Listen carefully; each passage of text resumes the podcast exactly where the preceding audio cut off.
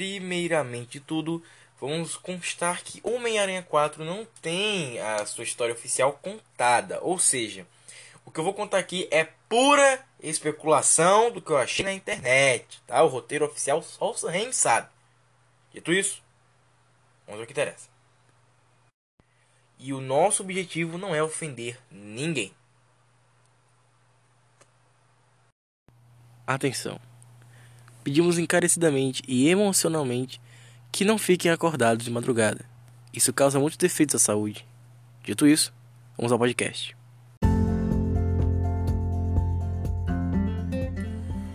Olá, pessoal.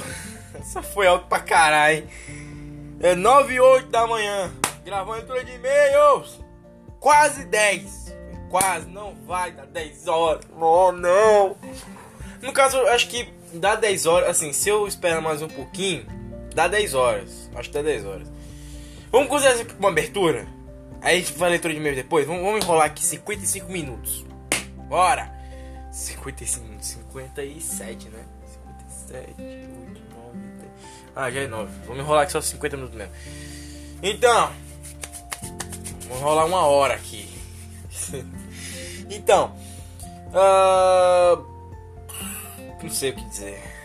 É, pra, enrolar. Vamos enrolar só mais um minuto, vai. 50, 51. Vamos falar de Homem-Aranha 4. Finalmente vamos falar de Homem-Aranha 4. Era uma cagadez pro Spider, é, Harry Malta Studios, Sam Raimi, Sony, todo mundo. Se você não quiser ouvir a leitura de e-mails, que eu sei que esse podcast você viu tem duas horas e porrada. Você não quer ver um podcast de duas horas e pouco com um moleque falando baixo, porque a droga do negócio de madrugada, eu tô gravando até agora. E o Tim grava a leitura de e-mail todo felizinho para animar você. Pra você não ficar aí, que podcast depressivo. Nem música de fundo tá tocando. Porque o moleque tá falando baixo. Se eu botar uma música de fundo tocando, vai cobrir todo o som do moleque. Todo o podcast se perde. Ah, que inferno. Mas o legal de tudo é que nós vamos ver um. Cara, eu vou contar a história do Homem-Aranha 4 pelas pesquisas que eu fiz na internet, maluco. Ou seja, eu basicamente tô contando a história do primeiro roteiro do Homem-Aranha 4 e do roteiro que nós conhecemos agora, que tem, tem especulado, tem storyboard, etc. Então é isso.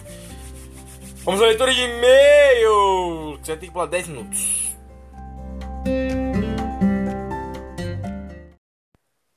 Calma que antes de começar, eu só queria um recado que nós aqui da Nerdcast criamos o Audio History, que no caso é basicamente um novo quadro onde a gente conta uma história que inventamos, mas que não publicamos porque nós não temos como publicar. Então, dito isso, vamos ao podcast.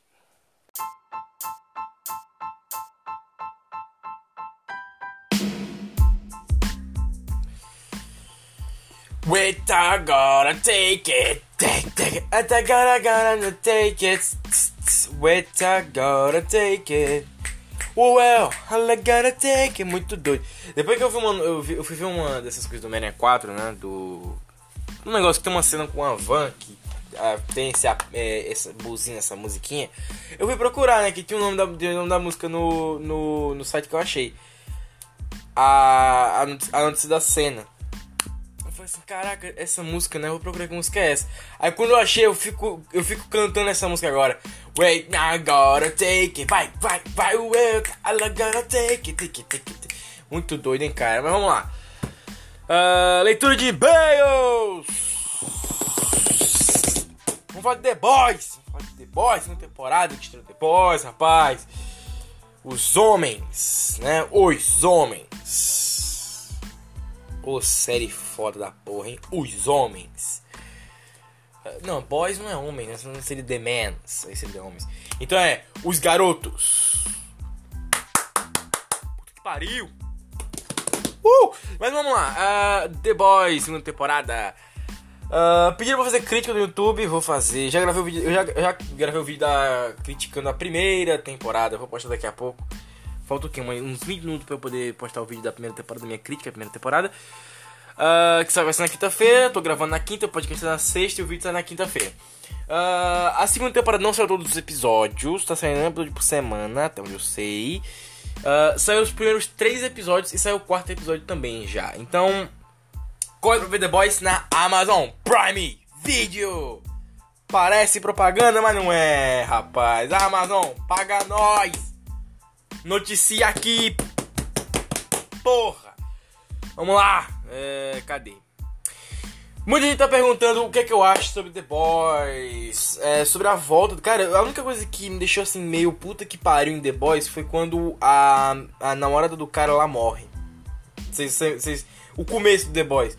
Quando o cara tá se, tá se despedindo da namorada, aí passa o velocista babaca do caralho, pior personagem, cara. Eu odeio aquele cara. Aí ele passa, ele estoura a mina do cara. Puta que pariu, velho. Puta que pariu. Aquilo ali, aquilo ali pra mim tá doendo até agora. Tá doendo, tá doendo até hoje. Tá doendo, sabe? Dói no meu ser essa cena. Dói no que eu sou. Já pensou? Você tem sua namorada, você ama ela, sabe? Você tinha, vamos dizer assim, você tem um, você tem um, você tem um crush numa, numa garota, aí você tá namorando com ela, aí passa um babaca do caralho e explode a tua namorada. Nossa, Jesus tá repreendido e amarrado em nome do Senhor. Que coisa horrorosa, que coisa horrível. Muita gente tá pedindo pra fazer um desafio ao Aremaca Cadeus pra me Spidey. Vou fazer. Já fiz, na verdade. Já fiz, na verdade. Tô lendo os comentários dos podcasts sobre Homem-Aranha, né? Eu cheguei aqui aleatório pegando os podcasts.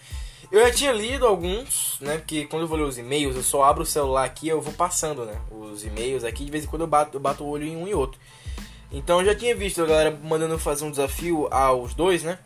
Desde o podcast do. Acho que desde o podcast do Homem-Aranha em 2020. Primeiro, primeiro podcast do Homem-Aranha em 2020. Uh, ah, eu fiz um desafio, né? Chamar eles pra, fazer, pra ou gravar um vídeo falando sobre Homem-Aranha 4 ou vir aqui fazer um podcast. Mas eu queria muito, eu queria muito que o Supreme Spider e o Aramaca HD viessem fazer podcast. Os dois, comigo, pra gente falar sobre Homem-Aranha durante duas horas de porrada. Ou uma hora, tanto faz. Queria muito, queria muito eles aqui. Eu vou Cara, eu vou trazer o Pedro, o, ex-editor dos, dos, vídeos do canal. Por que não posso trazer eles também? Sabe? Eu, eu, cara, é bom quando você traz os seus. É, seus colegas de trabalho, né? Porque no YouTube todo mundo é assim, sabe? É tipo a política da boa vizinhança, sabe? É todo mundo vizinho ali naquela, naquele, na, naquela plataforma. Só quem continua é, fazendo conteúdo, quem trabalha com conteúdo, quem continua postando vídeo, né? Quem trabalha sério lá é considerado colega de trabalho. Então eu queria que meus colegas de trabalho do YouTube viessem pra cá pra gente poder brincar um pouquinho falar de Homem-Aranha. Na maior zoeira, na maior seriedade, na maior paz. E também, claro, né, ajudar aqui, né, fazer... Ó, jabá! Primeiro jabá! Primeira propaganda! Vai lá, se inscreve no canal do Supremo Spider Ultra e no Aremac HD. Pronto, jabá feito. E é claro, também tem o Peter Gamer, que é Peter escrito com I. Você que escreve errado aí, ó, você está escrevendo certo o meu nome. Você escreve errado o nome de todos os Peters do planeta, menos o meu. O meu você está tá escrevendo certo. Muita, gente, muita gente tá perguntando se vai ter podcast da primeira temporada de The Boys. Claro que vai ter. É claro que vai ter. Se vai ter o vídeo sobre The Boys, por que não vai ter o podcast da primeira, da primeira temporada?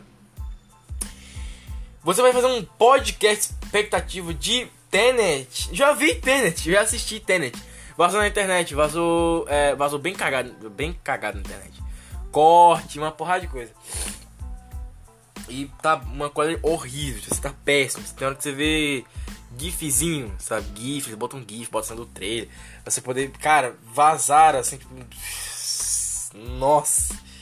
Tá, o áudio é péssimo, sabe? A imagem é uma porcaria. Mas conseguiram vazar Tenet. Uh, não é dublado, é claro. Né? Vazou Tenet, eu consegui assistir. Horrível, né? Mas não assistam Pirata, tá? Eu assisti o Tenet Pirata, me arrependi pra caralho. Uh, vejam Tenet é, quando sair em streaming, né? Porque acho que no Brasil vai ser difícil. Mulan não vejam, Mulan é horrível, é uma merda.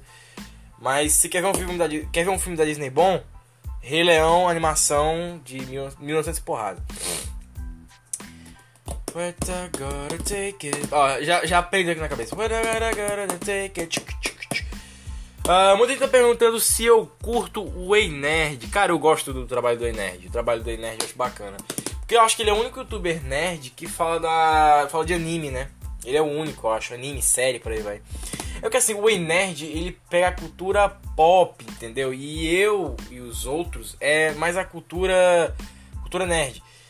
Uh, o meu problema em falar com anime é porque tá saindo sai muita coisa de Marvel, DC, isso aqui e tal. E tem essa cagada que eu não consigo de jeito nenhum falar de anime, cara. Toda vez sai uma merda. Ó, já tem podcast de Naruto gravado, tem podcast de Dragon Ball gravado, tem podcast do é, Yu-Gi-Oh! gravado. É, de Hero Academy tá gravado também. Cara, tem uma porrada de podcast tá gravado. Tá em arquivo mesmo essa porra, sabe? Só falta editar. Só falta editar. Eu gravei tipo umas 7 horas falando de. de Yu-Gi-Oh! de Hero Academy, Dragon Ball gravei tipo umas 5, 6 horas.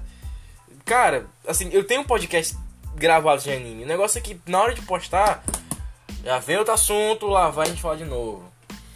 Uh, fazer a leitura de e-mails virar 50 minutos. Você tá doido? De 50 minutos de leitura de e-mails? Leitura de e-mails é a parte mais legal do programa. Cara, não, não é possível. Traz logo o editor. Traz logo o editor. Cara, eu vou trazer. Pedro, o Pedro vai, vir, aqui fazer podcast com a gente. Né? Já logo o espaço aqui é aberto pra falar disso. E eu quero falar. Eu quero fazer um podcast que assim, só ligar o microfone e conversar com ele, né? Porque, cara, é um podcast. Assim, nosso podcast, o Nerdacast, ele não é um podcast só de. Só da cultura. Ele, ele, só da cultura pop. Eu ia eu falar só da cultura Bob. É, ele não é só da cultura pop, ele é a cultura é, em geral, sabe? Ele é tudo, é um podcast de tudo. Mas o foco ainda é cultura pop. Ainda é falar de Watchmen, de, de, de Tarzan, de Vingadores, X-Men, por aí vai. Então ainda é o foco do. O foco principal é, é cultura pop, mas a gente fala de qualquer coisa. Tem um podcast de churrasco, gente. Vocês estão doidos? Vamos falar de qualquer coisa. Uh, Pediram um podcast sobre expectativas de Mulher Maravilha 84, vou fazer. 007 vou fazer também. Cara, 007, o podcast do 007, mais foi um. pareceu mais um. expectativa do que realmente para falar de 007. Mas eu tô ansioso para ver o Sem Tempo para Morrer do 007. Vai ser o último filme do daquele ator lá com 007, né? Puta merda. Uh, podcast sobre Play 2. Eu fazer, eu fazer. Só que eu preciso fazer um podcast sobre GTA primeiro. Quero falar de GTA ainda. Uh, The Boys tá. Tá mais épico do que a primeira temporada. É, eu sei que tá. Eu vi o. o eu cheguei a ver o primeiro episódio. As tramas estão ficando doidas. O, o próprio. Homelander tá, tá, tá malucaço já. Uh, quando é que vai sair podcast de Watchmen, a série? Cara, Watchmen, a série, eu acho difícil sair, hein? Logo tão cedo assim. Tem gente que fala que o Jovem Nerd promete um podcast que só cumpre vários anos depois. Mas acontece, enfim. Acabou a leitura de e-mails. E agora. Olha, ó, 59. 10 minutos! Você que pulou aí, tá de parabéns. Você que pulou aí, tá, tá beleza. Vamos lá, vocês estão prontos pra gente. Acho que, cara, eu falo assim, pula 10 minutos, mas para não pensar, acho que a pessoa não conta 10 minutos, ela conta o tempo do podcast. Você conseguiu pular certinho, parabéns! Vamos lá, chegamos aqui ao momento que vamos parar, parar de ler os e-mails e vamos a Homem-Aranha 4. Lembrando que eu gravei esse podcast antes da leitura de e-mails, então tem muita coisa que, que o Lucas aí não cortou para parecer piada, para ter o sentido do raciocínio já que uma vez bem claro, tem muita coisa que eu queria ter apagado. Por exemplo, eu, eu fazendo. que minha gripe tá atacada hoje e, eu, e, agora, também e agora amenizou. Devia, ter, eu devia ter gravado o podcast agora. Tá vendo? Eu tenho que parar de gravar de noite. Vamos, vamos colocar um aviso de não fica acordado de noite, para não fazer merda como eu faço. Uh, então, tinha que um recado bem um recado bem claro. Eu pedi pro Lucas deixar muita coisa porque eu, eu queria pagar muita coisa, mas ele disse assim, não, deixa. Eu falei, tá ok, então, então deixa aí que fica legal. Então eu pedi pro Lucas deixar muita coisa, é, muitos erros de gravação tudo mais, coisa que a gente poderia ter cortado, pro raciocínio não ficar maluco, tá? Pro raciocínio não ficar estranho. Pra vocês não ficarem, ah, mas isso aqui não teve sentido com isso. Então, para vocês não ficarem perdidos no final, no, terceiro capítulo e final dessa história, que é quando eu cheguei na atualidade do Homem-Aranha 4, pra vocês não ficarem, né, confusos, eu deixei todo o, aquele pedaço sem cortes muito grandes. Os únicos cortes que a gente tirou ali foi quando eu falei assim, Lucas, cara, a gente tem que botar um, um efeitozinho de teia no fundo, né? Pra, pra Aí eu mandei cortar essas porra aí. As ideias que eu fui dando no meio do negócio, eu mandei cortar. Isso eu mandei cortar. Mas fato é que eu tentei deixar o podcast dinâmico. Não vou colocar muita, muita música de fundo, porque eu acho que minha voz ficou muito baixa. É, eu tô gravando leitura de e-mails, não tem ainda. Não tenho retorno de como ficou minha voz. Então você deve estar muito ansioso, né? Você deve estar ansiosíssimo pra saber o que eu vou falar de Homem-Aranha 4. Cara, eu acho que eu sou a primeira pessoa a fazer um podcast de duas horas sobre Homem-Aranha 4. Sou muito inovador, sou muito criativo. Então, uh, é isso aí. É isso aí, rapaz. É, estamos chegando a um ápice já. Vamos de Homem-Aranha 4. Vamos falar de Homem-Aranha 4. Então, eu, eu, vou deixar o desafio bem claro aqui. Quero Aremac HD e Spanish Spider pra fazer um podcast. Pra fazer um podcast. Um podcast. Vamos falar de Homem-Aranha. Falar de Homem-Aranha, um podcast de duas horas ou uma hora. Se eles não aceitarem, não tem problema. Isso aí, vamos nessa e sem embora! E eu duvido que estejam assistindo. Eu duvido que estejam ouvindo esse podcast.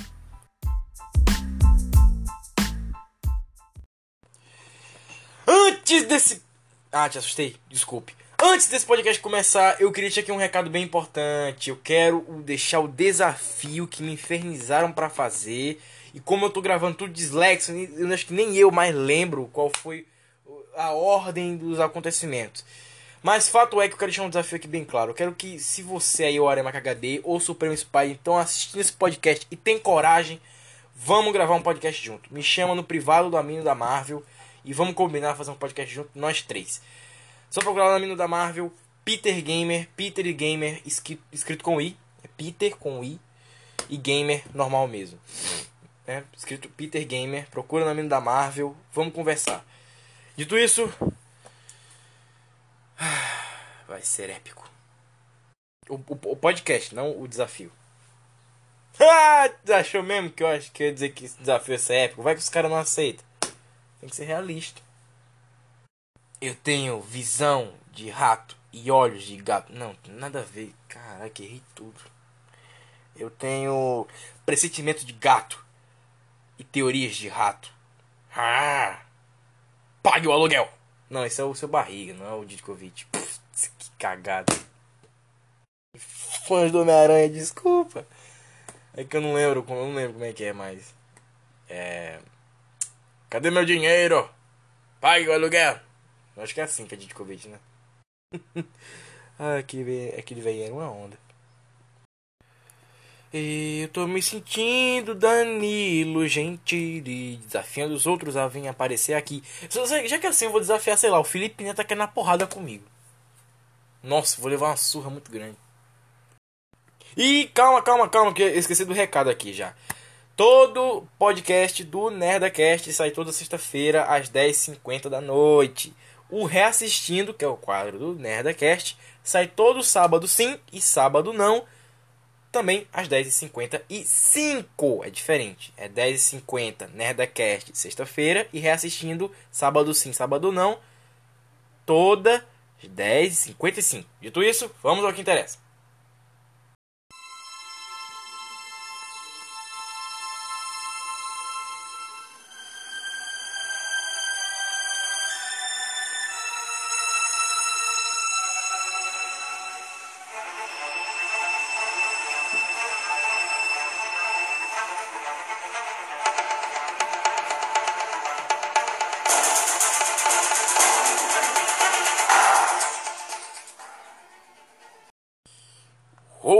Olá pessoas, tô tentando falar mais baixo. Tá de madrugada. Ontem, ontem eu gravei do Matrix, ficou uma merda o som, eu achei uma merda. Estamos gravando, estamos gravando. Segue a vida, né? Vamos lá. Vamos falar sobre ele, o filme que nunca saiu. Eu fiz, eu fiz o vi, o vídeo. Eu fiz um podcast sobre o Homem-Aranha, o Espetacular Homem-Aranha 3. Eu contei a história do Espetacular Homem-Aranha 3, não, caralho, aquela história, né? Era. Aquela era a história do Amazing Spider-Man 3. E muita gente me perguntou, e aí? E Homem-Aranha 4? Né? Você vai contar a história do que aconteceu com Homem-Aranha 4? Vai contar a história do roteiro do Homem-Aranha 4? Homem-Aranha 4? Por causa desse negócio do Homem-Aranha 4, eu falei que ia fazer um podcast sobre Homem-Aranha 4 desde. Cara, desde, que desde o segundo podcast que eu, prometo esse, esse Homem-Aranha 4 aí. Muita gente pediu para falar sobre vários uma porrada de tema, mas eu tinha que bem claro aqui. Então, senhoras e senhores, uma coisa que tá bem clara né, na, na sociedade até hoje é que quando você é um diretor, você não está contratando e sim sendo contratado.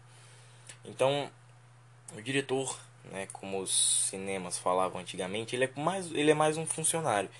Só que ele é freelancer, né? Todo mundo ali é freelancer, os cameramans, o Uh, eu acho que os cameramen são. Mas enfim, a maioria da, daquela galera famosona lá é tudo freelancer, sabe? Galera, galera de edição 3D. É, acho que os cameramen também são, e por aí vai, né? A galera do roteiro, o, o diretor, atores. Todo mundo ali é freelancer, né? Porque eles, eles trabalham para aquilo ali, né? Aquele projeto, aí ganham grana e acabou.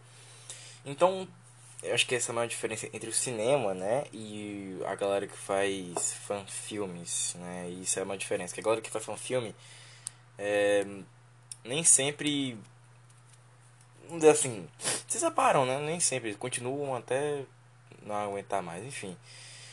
Vamos ao que interessa, vamos falar de todo esse parangolê com Homem-Aranha 4. Só me lembrei do, do, do, do cara do Velozes e Furiosos 4 não, Velozes Furiosos 2. Que ele é parangolé no tornozelo. Enfim, vamos falar de Homem-Aranha 4, rapaz. Acho que pra gente começar a falar de Homem-Aranha 4, tem que ter uma coisa muito importante, que é... Cara, quanto tempo, hein? Quanto tempo já... Assim, quanto tempo já faz, né? Que a gente debate é, é, toca nessa tecla de Homem-Aranha 4, né? Homem-Aranha 4, para quem não sabe, ele foi um filme que iria rolar, ele ia, ser, ele ia estrear na data que estreou o primeiro Thor, né? O primeiro Thor do Chris Hemsworth do MCU, lá em 2011. E eu lembro que, que quem tivesse notícia, eu lembro disso, tá? Eu lembro disso, isso vinha numa velocidade absurda.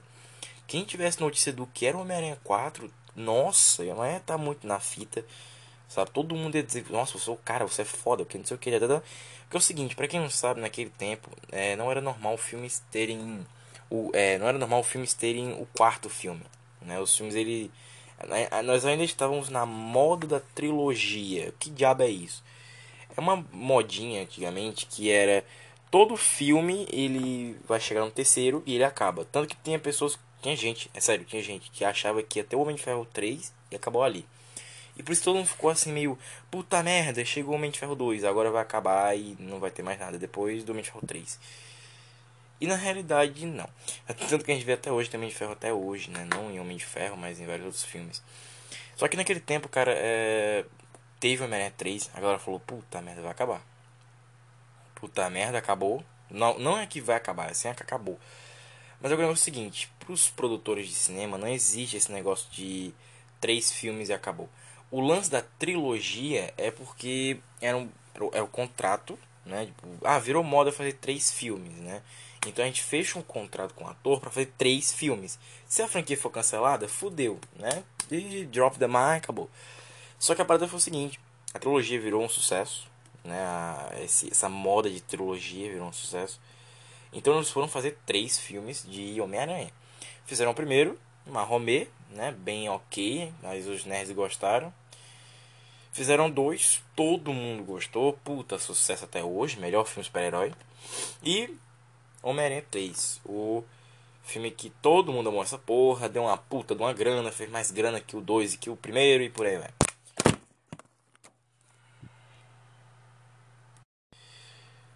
Bom, o efeito, que vocês o efeito sonoro que vocês, de porrada que vocês acabaram de ouvir é quando a grana cai né, no bolso da Sony e você vê que os caras foram espertos.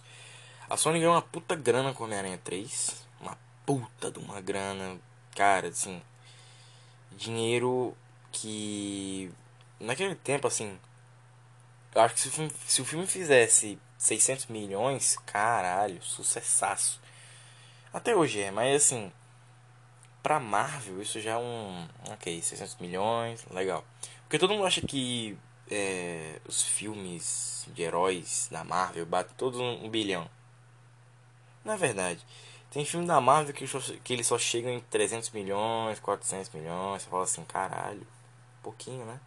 Mas foda-se, pelo menos deu uma grana, né? Deu mais grana que gastaram no filme. Mas então, senhoras e senhores, Homem-Aranha 3 deu uma puta de uma. Cara, mas foi dinheiro pra caralho. E a Sony ela pensou assim: porra, agora vamos dar sinal verde pro 4, o 5 e o 6. Viu como é que a moda da trilogia tava pegando? Então eles fizeram os seis. Eles vão fazer seis filmes do Homem-Aranha. Sim, não me ouviram errado. Eles iam fazer seis filmes do Homem-Aranha.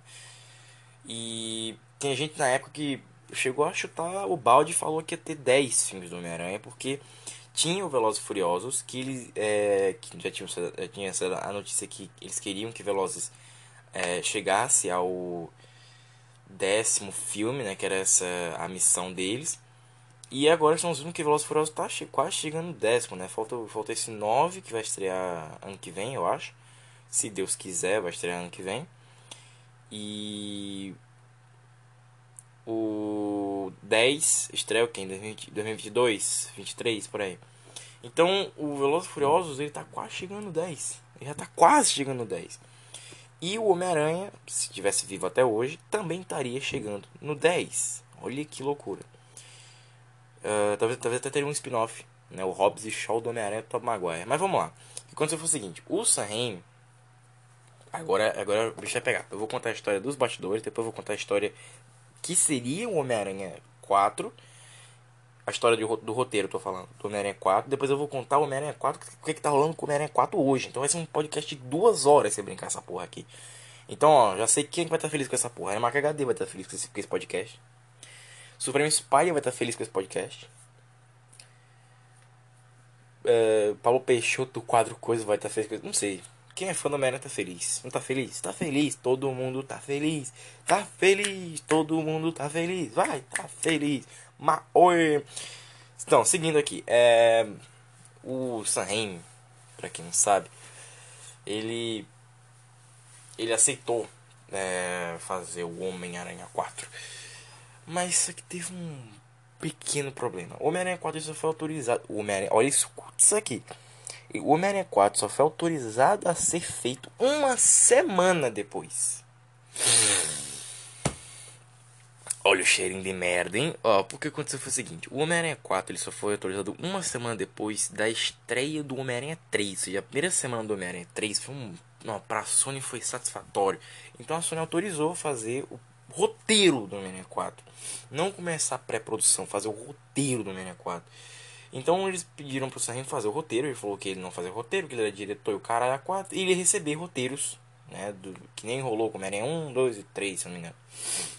Então, se eu não me engano, se eu não estou errado, vou, vou dar a cara a tapa aqui. O Sam ele recebeu roteiros do Homem-Aranha 1, do Homem-Aranha 2 do Homem-Aranha 3. Tá? Eu não sei se ele recebeu o roteiro, mas enfim. Se ele escreveu o roteiro do Homem-Aranha 2, pode ser, também não sei. Mas fato é que o tem um, um, um box DVD. Box, não, não é, eu chamo assim, mas é. Só eu que. Cara, é, é, sério, só eu, só eu no mundo que chamo de box DVD. Mas tem o, a narração do diretor do Homem-Aranha 3, onde. Eu acho que é o Sam Raimi que fala isso. Que ele estava escrevendo, ele tava escrevendo a cena do, do Ed Brock na igreja, numa igreja. Ou foi o Sam Raimi, ou foi o cara que faz o Harry Osborn, que virou produtor do Homem-Aranha 3. Mas enfim, seguindo, o, os roteiros eles, eles iam ser recebidos, né? Há várias versões do mesmo roteiro, né? Quarto, caralho. Uh, e a loucura que aconteceu foi o seguinte: o, o frisson para ver Homem-Aranha 4 tava muito grande, porque era os anos 2010, né? E se não me engano, Homem-Aranha 3 estreou em 2008. Acho que foi, porque eu não lembro mais. Eu, eu sou péssimo com datas. Para mim, eu acho que isso, eu acho que isso foi um retorno. Estreou em 2006. Ou foi em 2007, ou foi em 2008, não sei. É, mas o Homem-Aranha 3 estreou antes dos anos 2010. Ou seja, até onde eu sei, estreou antes de 2010. E era o no, a nova década, era 2010. Agora vai, o bicho vai pegar e vai ser foda, que não sei o que, não sei o que, não sei o que. Porque aquela, aquela coisa de pôr do sol, aquele, sabe, sabe Velozes Furiosos 2? Ou então Velozes Furiosos 1? Pronto, Velozes Furiosos 1. a abertura do Velozes Furiosos 1, que tá passando os, os nomes, produtor, diretor, ator, isso aqui. Tá um pôr do sol, filha da puta. A paleta de cor é muito quente. E passa uns tonel, um negócio assim, caraca, que legal. O que aconteceu foi o seguinte, 2010, esse negócio de pôr do sol mega quente nos filmes e oclinho feio não existe mais. Aquela porra acabou. Ia começar uma nova história, uma nova ideia, tudo novo com novas propostas, filmes mais, sabe, mais criativos e não repetitivos. Uma galera que tá com um puta novo, um puta novo planejamento e que agora vai. Tanto que agora nos anos 2020, na década de 2020, estão querendo fazer filmes mais para mulheres, né? Filmes mais para mulheres, filmes para filme para para mais é, para público negro, para o público feminino, para o público esqueci LGBT para a minoria, né? Então, em 2010, nos anos 2010, era uma outra ideia, era fazer filmes inovadores, que eles não fossem repetitivos, né? Que eles fossem filmes mais legais e com mais uma puta edição e o caralho, porque é, o chroma key ele já era mais fácil, ele era fácil de fazer, né? Qualquer um consegue fazer essa porra. É, porque tem aplicativos de chroma key, né? Quer dizer, aplicativos de, de edição para computador que tem chroma key de graça. E o aplicativo ainda é de graça também. E eles usam isso. É, temos aqui um computador, olha só edição de graça, chroma key de graça, isso aqui, caraca, de graça. É, o, que, o que precisa pagar não é pago, o que não precisa foda-se. Então era tudo muito fácil em 2000, né, é, início de 2010. Então a Sony deu o aval, aval entre aspas, né? tipo assim, deu, vamos lá, vamos fazer. Deu a carta branca pro Sam Raimi fazer o que ele bem entendesse com Homem-Aranha 4. Então em 2009, acho que foi em 2009, em setembro não, foi não, foi setembro. Se eu não me engano foi em fevereiro. Foi dia 12 de janeiro de 2010, lembrei. Dia 12 de janeiro de 2010 o Sam ele começa a receber é, as ideias, né, as pré os pré-rascunhos do roteiro, né? Ele começou a ter as ideias criativas. Uh, tem gente até hoje que fala que o Sam Raimi já pensava em botar o Abutre desde o primeiro filme. Na realidade, se você tem uma galeria de vilões como o Homem-Aranha, o Arema KHD já falou isso uma vez, que quando você tem uma, uma legião de vilões, uma galeria fodona como o que o Homem-Aranha tem, que o Batman tem, você pode botar ali o que você bem entender. Então, o Sam deve ter pensado em Abutre no primeiro filme, porque o Abutre é um dos primeiros vilões que o Homem enfrenta nas HQs. Ele pode ter pensado, ele pode ter pensado no Abutre no segundo filme, no terceiro filme, pode ter pensado no Abutre. E aí o, o GD Gameplay, ele fez um vídeo recentemente, recentemente entre aspas, que ele mostrava que tinha umas asas do Abutre no set de Homem-Aranha 3. Aí é que tá, aí é que o, a parada enfraquece. Pera aí. Lucas, corta isso aí. Se você, se você deixar isso aqui só, só pela piadinha, você vai ver, viu? Calo na porra, tá aqui. Uh, perdi. Vamos voltar aqui. Esqueci. Esqueci onde é que eu tava. Como é que era de gameplay? É abutre. Lembrei. Lucas, volta em 3, 2, 1 e. Então, o. O GD. O GD... De novo, vai. 3, 2, 1 e. O GD Gameplay ele fez um vídeo recentemente mostrando, não tão recentemente, mas recentemente, mostrando aí uh, as asas do Abutre em o set do Homem-Aranha 3, né? Em Homem-Aranha 3 ali no set de filmagens, com cheio de lona por cima. Só que tá parada. Não tem cabimento essa porra. Acho que o GD, o GD Gameplay, o GD Gameplay, é, como é que é agora? É Gabriel. Gabriel, uh, ele quer virar o, o Felipe Neto da parada. Meu filho, não vai rolar nunca. O negócio é o seguinte. É o seguinte, explicar uma coisa pra vocês aqui. Como é, ó, pensa no raciocínio, você que viu aquele vídeo e falou, cara, que foda. Pensa no raciocínio. Você que tá ouvindo o podcast, entrou no YouTube, procura pra tu ver. Ele fez um vídeo. Tem esse vídeo. Esse vídeo existe. Você clica no vídeo, aí você volta, tá? Vamos fazer assim? Tá bom, vou esperar. Para você que acabou de voltar, porque eu tenho certeza que quando a, eu tenho certeza que quando a pessoa ela clica no YouTube, ela ela ela clica no vídeo, né, dá em play no vídeo, aí o podcast para, aí depois de um tempo o podcast volta. Ou você tem que apertar para dar play de novo, enfim. Mas você que voltou, explicar aí, você, acabou, você que acabou de ver o vídeo, Eu até, eu até queria passar o vídeo aqui, mas acho que não pode não, porque seria muita sacanagem, né? O cara, porra, trabalhou tanto em teoria sem sentido, mas enfim. Como é que os caras vão construir uma parada, gastos de dinheiro, na porra das do abutre, se não vai usar essa merda? Já pensou nisso? Ah não, eu vou dar um exemplo aqui mais real. Eu tenho 300 reais pra fazer um filme. Um filme mesmo, assim, vai pro cinema e tal, etc. A Warner me deu a Paramount. Eu tive um, um, um estúdio bacana aqui. Sei lá, a Universal me deu tal grana para poder fazer um Furiosos novo de 300 milhões. Beleza. Tem que parecer 300 milhões, mas eu tenho 30 conto. 300 reais. 330. Pouco dinheiro. Fazer um Velozes Furiosos que pareça que foi feito com 300 milhões. E ir pro cinema. O que é que eu faço? Vou gastar com mísseis, foguetes, helicóptero. Não, vou gastar com carro, comprar carro, pagar ator, pagar isso aqui, pagar roteirista, diretor. Ou seja, eu não saio gastando grana, que eu só, já, já que eu só tenho 330 reais, com asas, uma parada que nem tem cabimento. Claramente aquilo não era as asas do abutre, mas era uma parada que assemelha às asas do abutre. Pode ser, pode ser que tenha sido para egg, pode ser. Mas aí que tá o problema. O Sam como já disse o, o Aramaki HD desses dias, que ele fez um vídeo do teorizando como é que seria o Doutor Estranho em Homem-Aranha 3, né, que o Doutor Estranho ele é aquele médico que fala com Peter. Quando eu fizer o reassistindo do Homem-Aranha 3 eu falo isso. E aí o Doutor que aparece lá em Homem-Aranha 3, que ele fala, ó, oh, não sei o que e tal. O Harry tá bem, vai lá ver ele. E tem aquele neuroplantão, é, aquele aquela telinha mostrando que, que eles fizeram uma, uma neurocirurgia, uma porra dessa. Uma cirurgia no, no, na cabeça, no cérebro. para saber se algo foi danificado e por aí vai. É... Não, é qualquer, não é qualquer médico, enfermeiro ou cirurgião pode fazer. Tem que ser um cara especializado nessa porra. Quem é especializado nessa porra?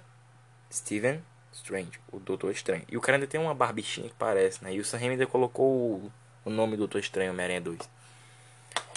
Então, então a teoria tem cabimento. Só que o negócio é o seguinte, o Sam botou ali pura teoria e easter egg. Pode ser que seja, pode ser que não. Mas as asas do abutre, meu filho, aí é de fuder, né? Tinha uma uma teoria que falava na internet de que se eu estou fugindo do assunto foi mal, é que eu sou assim mesmo, tenho, eu acho que eu tenho déficit de atenção. Mas tem uma teoria de que diz que o Sam Raimi, ele já pensava em colocar Gata Negra no Homem-Aranha 3. para poder remeter ao desenho, né? Que tinha o Homem-Aranha Copa Preta, Gata Negra, caralho. E que foi dali que ele tava começando a pensar como é que ele colocaria personagens nos filmes, né? E por isso que ele colocou aquele doutor lá que parece Doutor Estranho. Porque, ou seja, o Aramaca HD acertou a teoria, aquele cara é o Doutor Estranho. Só que não podia ser Steven Strange ou Doutor Estranho. O nome dele é doutor, doutor aleatório de barbicha que aparece e tá lá. É, ou seja, aquilo é o Doutor Estranho, mas não pode botar o nome porque tava com a Marvel, né? Tava com a Marvel, Disney, enfim. Seguindo aqui o, o procedimento do Homem-Aranha 4, o Sam ele começa, ele recebe o primeiro roteiro. Né? Ele tava na, na pesquisa de, ah, vamos botar aqui no filme, não sei o que. E ele jogou lá no meio dessa história toda o lance do Abutre, dizer, dizer uma coisa a vocês. Se um, se um dia o Sam vier a público falar tal, tal, tal, tal, tal, tal, fudeu. Né? Eu sei que vai dar merda, mas é basicamente isso aí que eu tô querendo explicar pra vocês. Eu venho aqui, reedito o podcast, eu boto mais coisa na lenha, na fogueira aqui, tá? Se alguém falar mais alguma coisa aí, sei lá, o Sam chegar e falar assim, ah, então a roupa do Homem-Aranha é inteira vermelha. Aí eu venho aqui e boto. Eu vou editar, aí eu boto aqui, a roupa do Homem-Aranha é vermelha. Porque tem que explicar. Esse aqui é o podcast sobre Homem-Aranha 4. Isso é do Homem-Aranha 4 no futuro, eu vou botar aqui acrescentado. Seguindo. O Sam ele recebe, ele recebe o primeiro roteiro, né? Ele já fez as, as escolhas dele lá sobre ter o abutre, sobre ter a gata negra e que teria algumas coisinhas em volta ali sobre Tia May, bem por aí vai. O primeiro roteiro, as únicas escolhas que tinham era gata negra. E olha que é, mano, puta merda. O primeiro roteiro é isso que marcou Homem-Aranha 4 que é o Carnificina. Se, se você for olhar em qualquer thumbnail do YouTube, tem lá Homem-Aranha 4. Aí você vê a foto do Carnificina ou uma fanart, do, uma família da época do Homem-Aranha com a roupa toda vermelha. Cara, porque o primeiro roteiro, ele vazou na internet, todo mundo fica assim, puta que pariu, vai ter o Carnificina. E na realidade, não, não ia ter o Carnificina, porque o Sam Raimi já falou que tinha odiado colocar o Venom. Mas o que que tinha nesse primeiro roteiro aí do Homem-Aranha 4? O roteiro esse que foi recusado. Primeiramente ia ter o Carnificina, né, o Cletus estaria na cadeia, e ele veria pelo jornal a cagaçada que o Venom tava fazendo. E ele percebeu que faltava o que ali? Faltava mortes, faltava coisa terrorística, faltava uma, uma parada muito doidona, doidona, doidona, carnificina. E ele viu que o Venom desperdiçou uma puta de uma chance. Então o meteoro do Venom cai de novo, né? E aí o Connors, ele especifica que vai. Ele especifica que vai cair. É, especifica. Ele teoriza que vai cair um meteoro por ano. Ou seja, vai cair um meteoro de carnificina. Um, de carnificina. Vai cair um meteoro de simbionte por ano. Então caiu do Venom. Um ano depois, caiu do Carnificina. Ou, sei lá, se o filme, já, já que talvez seja assim, o Homem-Aranha 4 poderia realmente se passar na data de estreia, em 2011. Então, de 2008, que é onde eu teorizo que estreou Homem-Aranha 3, até 2011, já tinham caído outros meteoros e outros Venoms estão vagando por aí.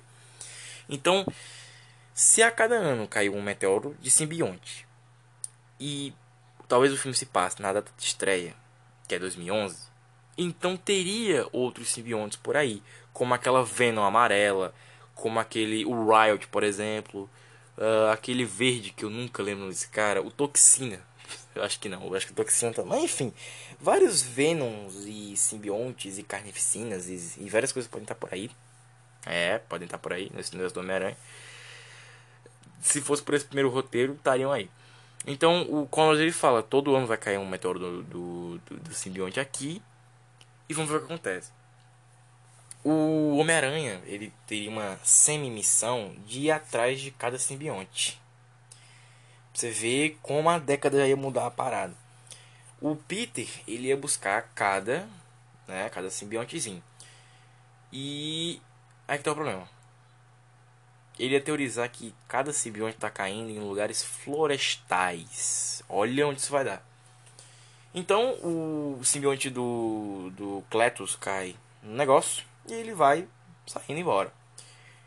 Ele pula de lugar em lugar, né? Vai pulando, pulando, pulando, pulando, pulando. O Cletus foge da cadeia. E quando o Cletus está tá na rua, ele reconhece aquela porcaria vermelha se mexendo. E ele acaba pegando o, o simbionte no meio da rua. Olha que doidura. O Homem-Aranha, né, o Peter, ele percebe que os simbiontes sem ninguém, eles morrem em uma semana, duas, três por aí. Então os simbiontes eles não tinham pegado ninguém, então eles secaram e morreram ali no chão é, de parques, do Central, Central Park, do, de algum parque aleatório, de floresta, por aí vai. Aquela própria florestinha, aquela própria floresta. Cara, meus vizinhos começaram a bater coisa já, puta que pariu. Aquelas florestinhas que Aquela florestinha lá, vamos daquela floresta. Que, que o Peter aguentava. Que o Peter e a Mary Jane estavam. Não era o Central Park. O Central Park ele. Ele não é. Ele não é o Central Park do Homem-Aranha, do É que nem no jogo, é árvores, só que elas são muito mais espaçosas. Aquilo era tipo mato, mato, sabe? Então se o Peter tivesse uma teia ali, aquela cama de teia que ele fez, tinha perigo de sair uma caranguejeira pra ver que, que porra é aquela teia ali brilhando. Piadas, piadas à parte, quer dizer, piadas ruins à parte, seguindo aqui. O Cletus, ele acha a porra do, do simbionte na rua, pega o simbionte. E aí ele testa os poderes do simbionte aonde? Na porra de uma igreja. E nossa, nem podia, né? Desculpe, senhor. Não podia ter falado assim. Eu sou, eu sou uma dessas pessoas. Foi mal. Uh, seguindo, o Cletus vai para a igreja e lá ele liberta o Carnificina. Por quê? Porque ele vai agradecer ao Senhor por ter, o, por ter achado o simbionte e fazer o que o Venom não fez. Olha agora como esse roteiro fica uma loucura. O Venom, o Venom volta. Mano, tu tem noção que o Venom ia voltar nesse primeiro roteiro? Cara, é um puto. Enfim, o Venom ia voltar Olha que merda. Qual é a explicação do Venom voltar? naquele, naquela, naquela cena que o Peter e o Ed estão brigando, aí o Peter joga a bolinha do Harry e o, e o Ed vai: Peter, não faça isso! Não! Toda aquela loucura, o, o fogo não mataria o simbionte. O simbionte teria aberto a bosta de um buraco no chão. Não faz sentido.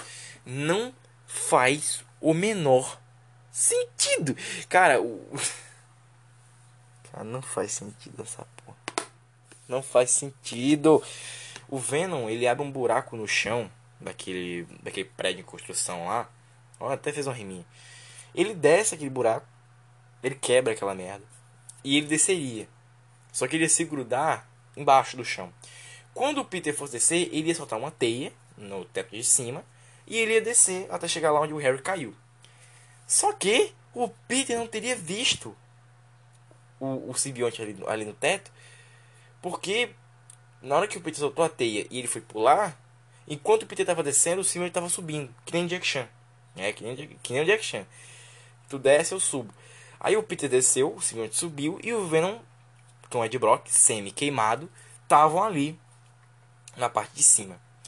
Tá, mas não tem sentido. A explosão acabou explodindo os dois. Mesmo que o Ed estivesse vivo, ele estaria todo queimado. Calma que eu não terminei. E agora vem a loucura máxima. O Ed estaria semi-queimado e ele iria atrás de um hospedeiro temporário pro Venom. Porque o Venom ele, ele é um, simbionte que ele fica é, no corpo da pessoa pela adrenalina. Quem é que pegar o simbionte? A porra de quem? Flash Thompson. Sim, o cara que virou Slade no Liga da Justiça do Joss Whedon e do Zack Snyder. Cara, deixa eu explicar aqui o que tá acontecendo. Ia ter Venom, ia ter Carnificina, ia ter, ia ter tudo, tudo, tudo de alegoria ia ter. Nisso tudo, o Venom vivo com o, o Ed Brock, eles achavam, eles achariam é, hospedeiros temporários pro Venom. E depois eles iam atrás do, do Flash Thompson porque eles tinham a memória do Peter Parker. E o Flash Thompson também odeia o Peter Parker.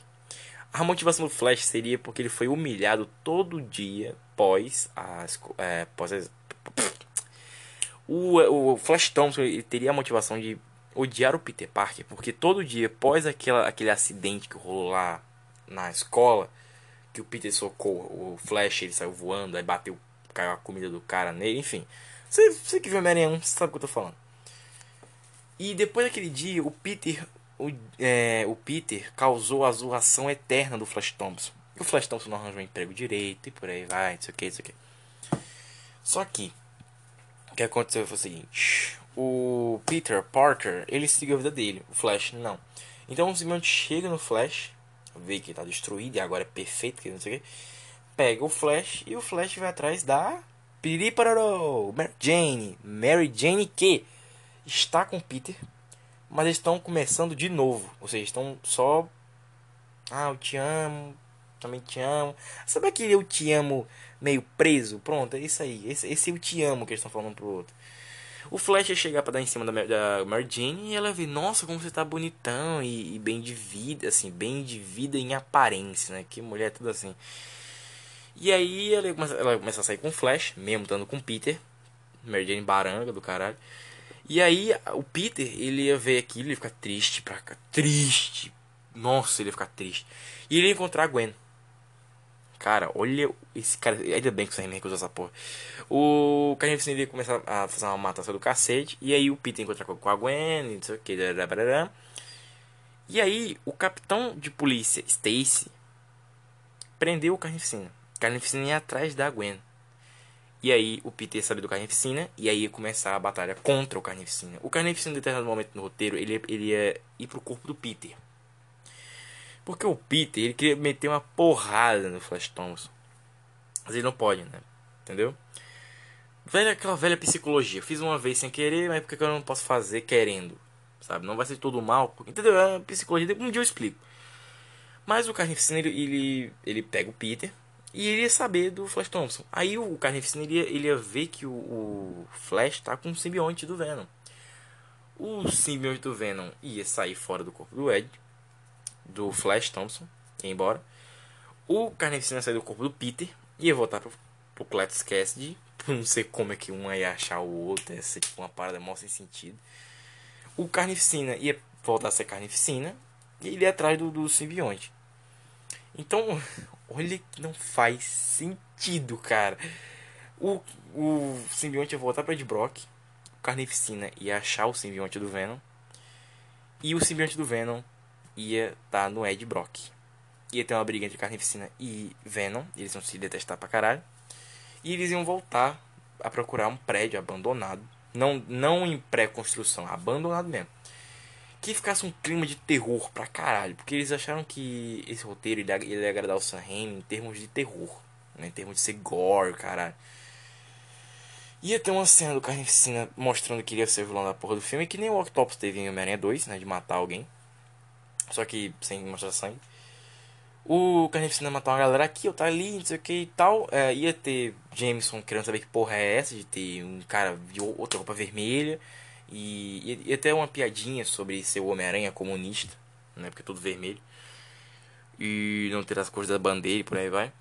Haveria uma piadinha sobre o olho amarelo do Carnificina, que eu não sei como é que eles encaixam essa porra lá, mas ok. E o olho do Carnificina ser branco e ele ser vermelho com detalhes pretos. Então, como é que entra a gata negra? Ela ia ser a Gwen. A Gwen ia ser a gata negra. Olha o nível de maconha que fumaram pra escrever essa porra. A Gwen ia ser a gata negra e ela ia ajudar o Peter, porque o Capitão Stacy ia morrer. Né? O Carnificina ia matar o Capitão Stacy. A, a Gwen vira a gata negra e ela vai ajudar o Peter. Ela descobre que o Peter é o Homem-Aranha e o Homem-Aranha é o Peter. E a trama fica mais confusa né, pra você, né? Eu sei. Mas então, a Gwen, Peter e ela, eles iriam atrás do, do Carnificina. Obviamente, Carnificina e Venom é, sequestrariam a Gwen, a Mary Jane.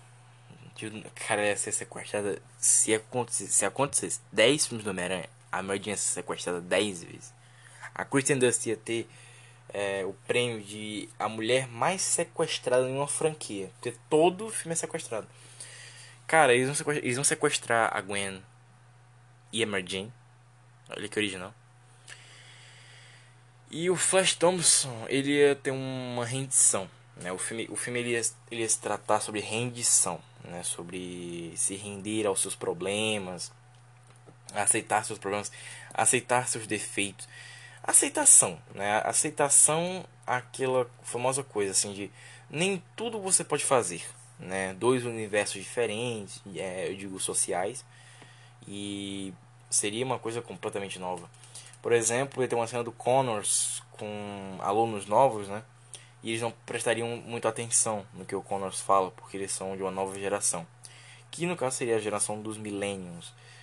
Uh, enfim, era todo um negócio novo, era para explicar mesmo, toda aquela coisa. A tia May ia ficar doente e ela iria morrer. O Harry, ele iria aparecer como um semi-fantasma, né? De vez em quando ele ia aparecer aqui, na multidão ele ia sumir e tal, e o Peter se sentir meio culpado. A luta contra o mistério não existia nesse primeiro roteiro. Uh, o Sam Raimi, gostou da Gata Negra, né? Ele pensou assim, nossa, eu vou botar a Gata Negra no Homem-Aranha 3, então, então vamos nessa com a Gata Negra mesmo. Gostei da Gata Negra. O final do filme tem até uma, uma fanmade que tem. É, na época que saiu uma fanmade, tem uma fanmade bem, bem famosinha que tá o Venom gritando na frente do Carnificina fazendo referência à cena do desenho do Homem-Aranha daquele. Procura, procura fanmades do Homem-Aranha 4, você vai ver. Procura no Google agora, que tem uma. Vou até narrar pra vocês verem. Sabe aquela cena do Homem-Aranha 2 que o Peter ele salta do que ele assim tem uma ponte, aí ele o Octopus joga o Homem-Aranha na ponte, aí ele passa na ponte, aí ele faz toda uma pose de, de pulo de volta, pronto. A Famade é aqui, aquela pose de volta do Homem-Aranha ao trem. A Mary Jane, que nem no Homem-Aranha 3, no negócio assim de, de, chão mesmo, no chão. E, e tal é, no canto inferior da, da é, no canto inferior direito e esquerdo tá o Carnificina e o Venom gritando um pro outro, fazendo referência ao desenho. Essa, essa família é assustadora pra caralho. É, é assustadora pra caralho. E é muito legal você ver, sabe? Muito, muito legal você ver essa família, porque ela era do final do roteiro. Né? Quando o roteiro vazou, fizeram essa família aí que. Porque isso ia acontecer. Isso ia acontecer no, no filme. É, no caso, muita gente tentou fazer fanmades sobre o que, que aconteceria no filme para poder ilustrar e tudo mais. Mas é basicamente isso aí. O Peter e a Gata Negra chegariam lá, a Gwen ia morrer, o Peter iria lutar contra o Carnificina e o Venom. O Venom dessa vez ia morrer mesmo, ia sangrar até a morte, né? O Peter ia jogar ele num uma parada que tem tipo um ferro, um ferro meio furado. um ferro meio furado é foda. Um ferro meio pontiagudo que ia furar o Venom no meio, ele ia sangrar até a morte, sangrar, sangrar preto pela boca. Que ia ser o Ed Brock, né? O Ed Brock ia, ia tirar a máscara do Venom, ele ia sangrar preto pela boca. Que eu acho que isso aí seria cortado pela Sony. A Sony ia cortar com certeza. E o Carnificina, ele ia morrer com fogo, né? Porque seria a fraqueza do Carnificina, seria fogo. Fogo matéria do Carnificina. Então o Venom ia morrer tragicamente e o Carnificina ia morrer... Desculpe, o Carnificina ia morrer pelo fogo. A Gwen morreu também. A Gwen, a Gwen, a Gwen ia morrer, velho. E a Mary Jane e o Peter iam finalmente se casar ao final do filme. E teria uma coisa ao Morbius, né? Que o Homem-Aranha 5 ia ser do Morbius, né? O Morbius ia ser o vilão do Homem-Aranha 5. Mas seguindo o baile, vamos lá. Homem-Aranha 4. É... O final seria o casamento do Peter com a Mary Jane. Que eu até acho bacana, finalmente vão se casar nessa porra. Só que aquele feliz para sempre não seria tão felizes para sempre. Porque na realidade, cara, a gente sabe aquela velha história. Até nesse, nesse primeiro roteiro, e até tem uma piadinha com o Ditkovic sobre o Peter morar numa casa só. Ele morar numa casa com a Mary Jane, no final do filme. E ele ia dizer assim: Ah, então nunca mais vou pedir pra você pagar o aluguel. Aí ele, é, seu Ditkovic. Ia tocar o tema do Homem-Aranha, né? Aquele. E o Peter iria saltar teias, né? Ele ia ficar soltando teia. Só que ele tá abraçado com a Mary Jane. Fazendo uma referência. A Mary Jane tá vestida de noiva. Fazendo uma referência àquela capa do quadrinho. Né? E ele ia soltar teia e tudo mais, é legal pra caralho. Ele. E ele ia levar a Mary Jane. Olha que loucura. Pra o relógio. É, relógio que. É, tem uma cena deletada, uma cena deletada em Homem-Aranha, um espetáculo Homem-Aranha 1, se não me engano, acho que é nesse. Que o Andrew Garfield leva a, a Gwen pra torre, né? Tem um relógio lá, ele leva ela pra lá. E eles estão comendo, uma coisa assim, estão olhando naquele relógio, que é aquela cena que o Peter fala que a Gwen tá colocando água no, no cimento dele. Aí ele fala assim, vamos sair daqui, vamos sair daqui agora. Aí ela fala assim, mas meus pais vão me ver. Aí é, o Peter vai dizer assim: eles não vão te ver saindo. Aí eles saem com a teia tal. Aí eles iriam para um relógio. Nesse relógio eles iam ficar conversando lá. Por aí vai. O que, que, que aconteceria em Homem-Aranha 4? O Peter e a Gwen eles iriam para esse relógio. O Peter e a Mary Jane em Homem-Aranha 4 iriam para esse relógio. E lá eles iam terminar o filme. Eles sentados e se beijando e o pôr do sol gigante no fundo. E ia dar um zoom que nem deu quando o Harry morreu.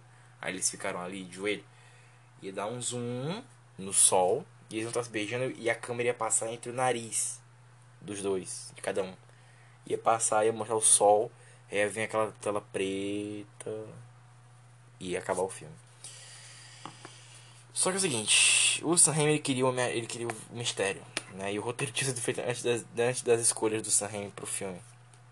Então, quando o Sam fez as escolhas para Homem-Aranha 4, que é ter Mistério, que é ter a Butre, que é ter é, Gata Negra, que é ter o Cacete A4, fizeram o segundo roteiro. O roteiro, o roteiro esse, que ele até ganhou uma outra versão depois. Sim, Homem-Aranha 3 só recebeu três roteiros. O primeiro era muito original e criativo, antes das escolhas do Sam Raimi, né, escolhas de direção.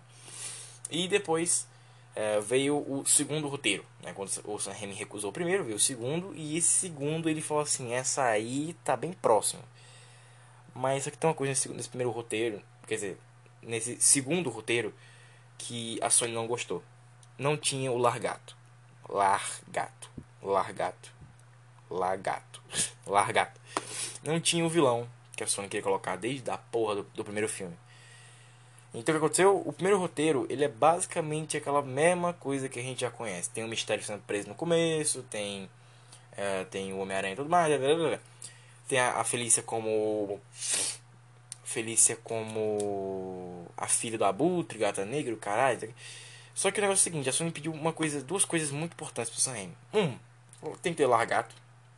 Fizeram, fizeram uma, um terceiro roteiro que era a segunda versão do segundo roteiro. E nesse terceiro roteiro tinha o Largato e tinha um início que ia ser o Peter, o Peter Parker como Homem-Aranha vencendo diversos vilões. Ele ia vencer vários vilões. O Largato não ia ser um deles. E não é um deles. Ele ia vencer o Metaloid, o Shocker. Quem mais que ele ia vencer nessa porra? Uh... Ih, rapaz, nem todos eu lembro. Metaloid, o Shocker, o Hydroman. Ou pra você que queira, o Homem Hídrico, né? O Rino. Ia ter um quinto e um sexto, que eu lembro. Que era pra fazer referência ao sexteto sinistro. Ia ter. Quem mais que tá nesse negócio, nessa bagaça toda? Putz, agora eu não lembro. Ia ter uma versão do Electro de laranja. de verde e amarelo. E o sexto vilão era o Morbius, se não me engano. Porque nessa altura a Sony, a Sony não queria o Morbius. Mas se não fosse o Morbius, seria, cara, aquele. Cabeça de martelo. O cabeça de martelo estaria em Homem-Aranha 4, como um vilãozinho que ele ia vencer. Tem gente que acha que seria tipo uma abertura, né? Que eu ia mostrar várias fotos do Peter vencendo esses vilões. Mas não, ia ser realmente o começo do filme. O filme ele ia abrir com essa cena de porrada. Ia tá lá a aberturinha. Passando alguma coisa, sei lá, que eu não sei o que, que seria. Mas até hoje ninguém sabe. Tem gente que fala que eles vão fazer de novo, né? Uma recapitulação de todos os, os três filmes anteriores. Que eu acho até bom, porque tem gente que, né, cara, nem viu o Velozes Furiosos 5, acha que é o primeiro. E nem tem de porra nenhuma. Então ia ter o Homem-Aranha 4 lá com o Sam Raimi é, abrindo o filme com as porradas e por aí vai. Então a Sony pediu essas coisas e depois a Sony foi pedindo mais e mais coisas e mais e mais coisas e mais e mais coisas. Ó, oh, cheirinho de merda, ó, ó, ó, tá pairando já. Então esse terceiro roteiro foi o último. O último roteiro que o Sam Raimi assistiu, né? Quer dizer, o Sam Raimi leu e ele achou assim, tipo, porra, irmão, isso aqui tem potencial, mas vai ficar uma merda esse largato aqui. Porque o filme ia virar uma lenga-lenga do cacete, né? Porque escolhas tem que ser escolhas, né? Então o que eu vou dizer foi o seguinte, o Sam Raimi é um cara que ele, de novo, já disse aqui uma vez, vou dizer de novo, filme do Homem-Aranha não se faz muito efeito, se faz no prático. E o Sam Raimi ele não queria botar o largato porque ele, ele sabia que a Sony queria um largato todo CGI. E ele queria um largato de efeito prático. Meu filho, Sam faz na edição, por mais que, sei lá, a sua edição pode ser uma fotinha, que você mexe a fotinha, pode ser uma foto, mexe a foto. Meu filho, não, meu filho mexe a foto. Só mexe a foto. Porque, cara, tá de sacanagem. É o seguinte, o Sam ele não queria mostrar a cara do Largato. Olha que loucura. Ele não queria mostrar a cara do Lizard, né? Ele queria que o Largato sempre ficasse de costas, né? Pra quando fosse lutar contra o Peter. E ele disse que ele queria que tivesse uma roupa bem vagabunda para fazer o Largato. Ou seja, o Sam queria mesmo que o Largato fosse um bostão, um bosteira do cacete. E, cara, a Sony pediu tanta merda que ele pulou fora do barco. Mas o roteiro do Homem-Aranha 4, o terceiro roteiro, e dessa vez o que fez as coisas irem pra frente. Esse tem uma história que, puta que pariu, vai deixar você de cabelo em pé quando você, quando você ouvir essa história. Primeiramente, nós não temos a história, né? Não tem de onde ela começa até onde ela termina. Porque para quem não sabe, o terceiro ato do, dos filmes, ele nunca foi explicado, eles nunca são explicados. Porque nos terceiros atos é onde moram os spoilers né, do, do filme. E sabe qual é a maior cagada? Cheirinho de merda é que o Homem-Aranha 4 não tem o roteiro exato. Tem duas versões do roteiro, né? Vazadas na internet. Duas versões desse terceiro roteiro que é o original e sim, o roteiro de Homem-Aranha 4 existe. Só que nunca foi filmado. Cara, tem noção disso? Tem um roteiro. Esse roteiro tem algum lugar na Sony. Sim, esse roteiro existe. Um dia alguém tem que, sei lá, inventar um ataque hacker de gente. Sabe? Vamos spawnar pessoas nos cofres da, da Sony e achar a porra do roteiro do Sam E achamos o Homem-Aranha 4. Então, o Homem-Aranha 4 do Sam Raimi é o roteiro, assim, tinha coisa, muita coisa reaproveitada. A tia Meia passar mal e morrer. E por aí vai. Mas agora vamos ao Homem-Aranha 4. Como não tem narração, né, não tem aquela voz dizendo assim, Homem-Aranha 4. Eu vou dar meu jeito e eu vou tentar fazer a voz mais grossa possível para parecer outra pessoa falando o nome Homem-Aranha 4. Então, dito isso, vamos à história de Homem-Aranha 4. O filme, o filme vai abrir, como disse várias pessoas na época, com as mesmas teias, só que todas elas teriam na cor verde, né? elas não seriam naquela cor preta com azul. Seria uma referência porque o Homem-Aranha 2 teve a cor vermelha e a cor do Octopus é um verde com amarelo. Então, para o Raimi, para ser poderoso, ia ser uma tela muito clara e muito verde. Então, às vezes até daria falha, porque acho que na época não tinha o 4K Max HD. Então, às vezes acho que no cinema ia ficar um pouco ridículo ver aqueles quadradinho de falha quando tem muita luz, os pixels. Então, o Sam, ele queria uma coisa mais colorida e mais brilhosa, mais clara na tela.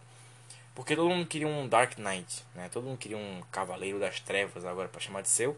E o Sam Raimi iria fazer um filme noturno. Então ele queria que a abertura fosse mais verde, né? um verde bem claro e algo mais luminoso, mais iluminado. Então ia ser, dizem teorias, que ia ser a recapitulação de Homem-Aranha 1, 2 e 3. E ele ia começar com o pé na porta com as lutas, né? Contra o Metaloid, Shocker, Rhino, é, Morbius é, Wide Man e por aí vai. Então, seguindo em frente, uh, teríamos umas referências, referências a Craven. O Connors ia ter uma crise de depressãozinha e o Peter ele ia lutar contra o mistério. Uh, haveria sim a narração do Peter de fundo, com ele falando que uh, a vida dele tá ótima, só que tá, tá ótima, ó, ótima com a vírgula no meio, mas falta uma, uma coisa na vida dele. Falta a Mary Jane. Mas tirando isso, tá tudo certo. Então a briga contra o Mistério aconteceria, sim, seria uma briga mesmo que envolveria um hidrante e água pra caralho e por aí vai. Até onde eu achei, envolve água.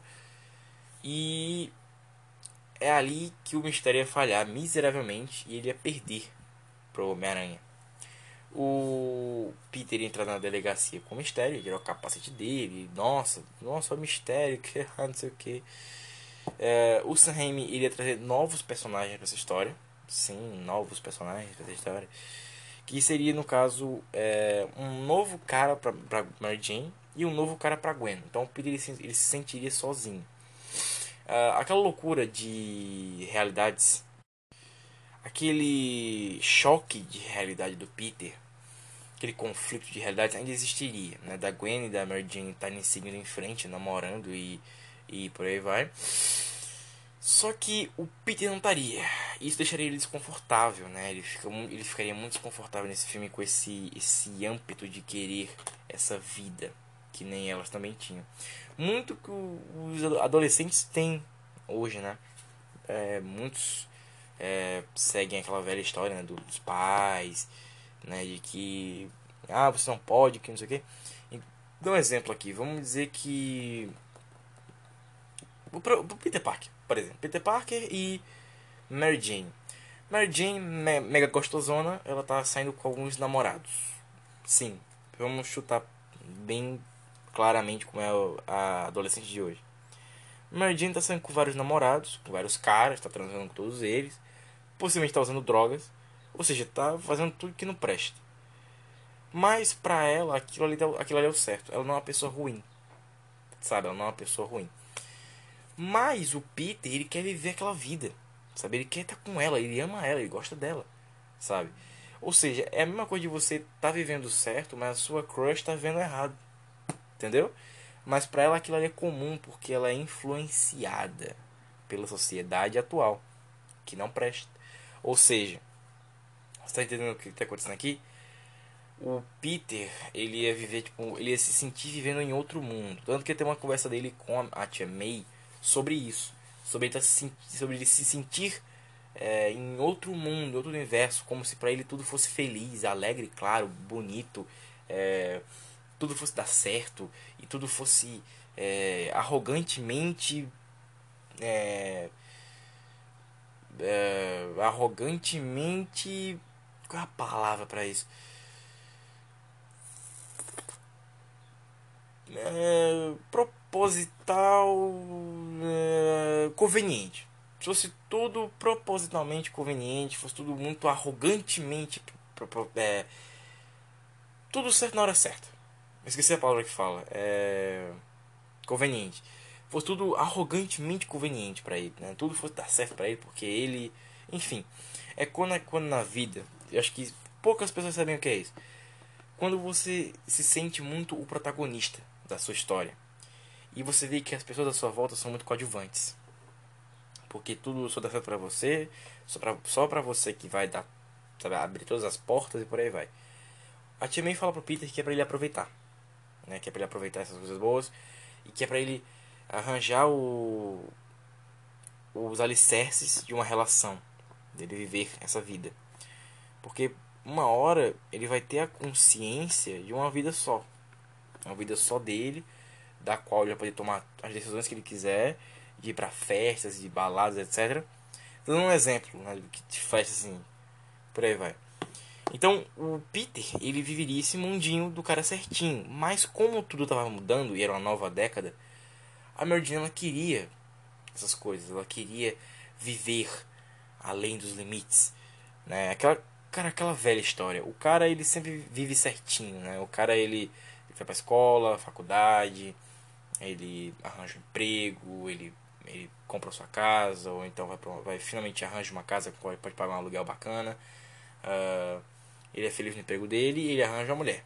Só que essa mulher dele, que vai viver para sempre com ele, teve um puta de um passado errado, sabe?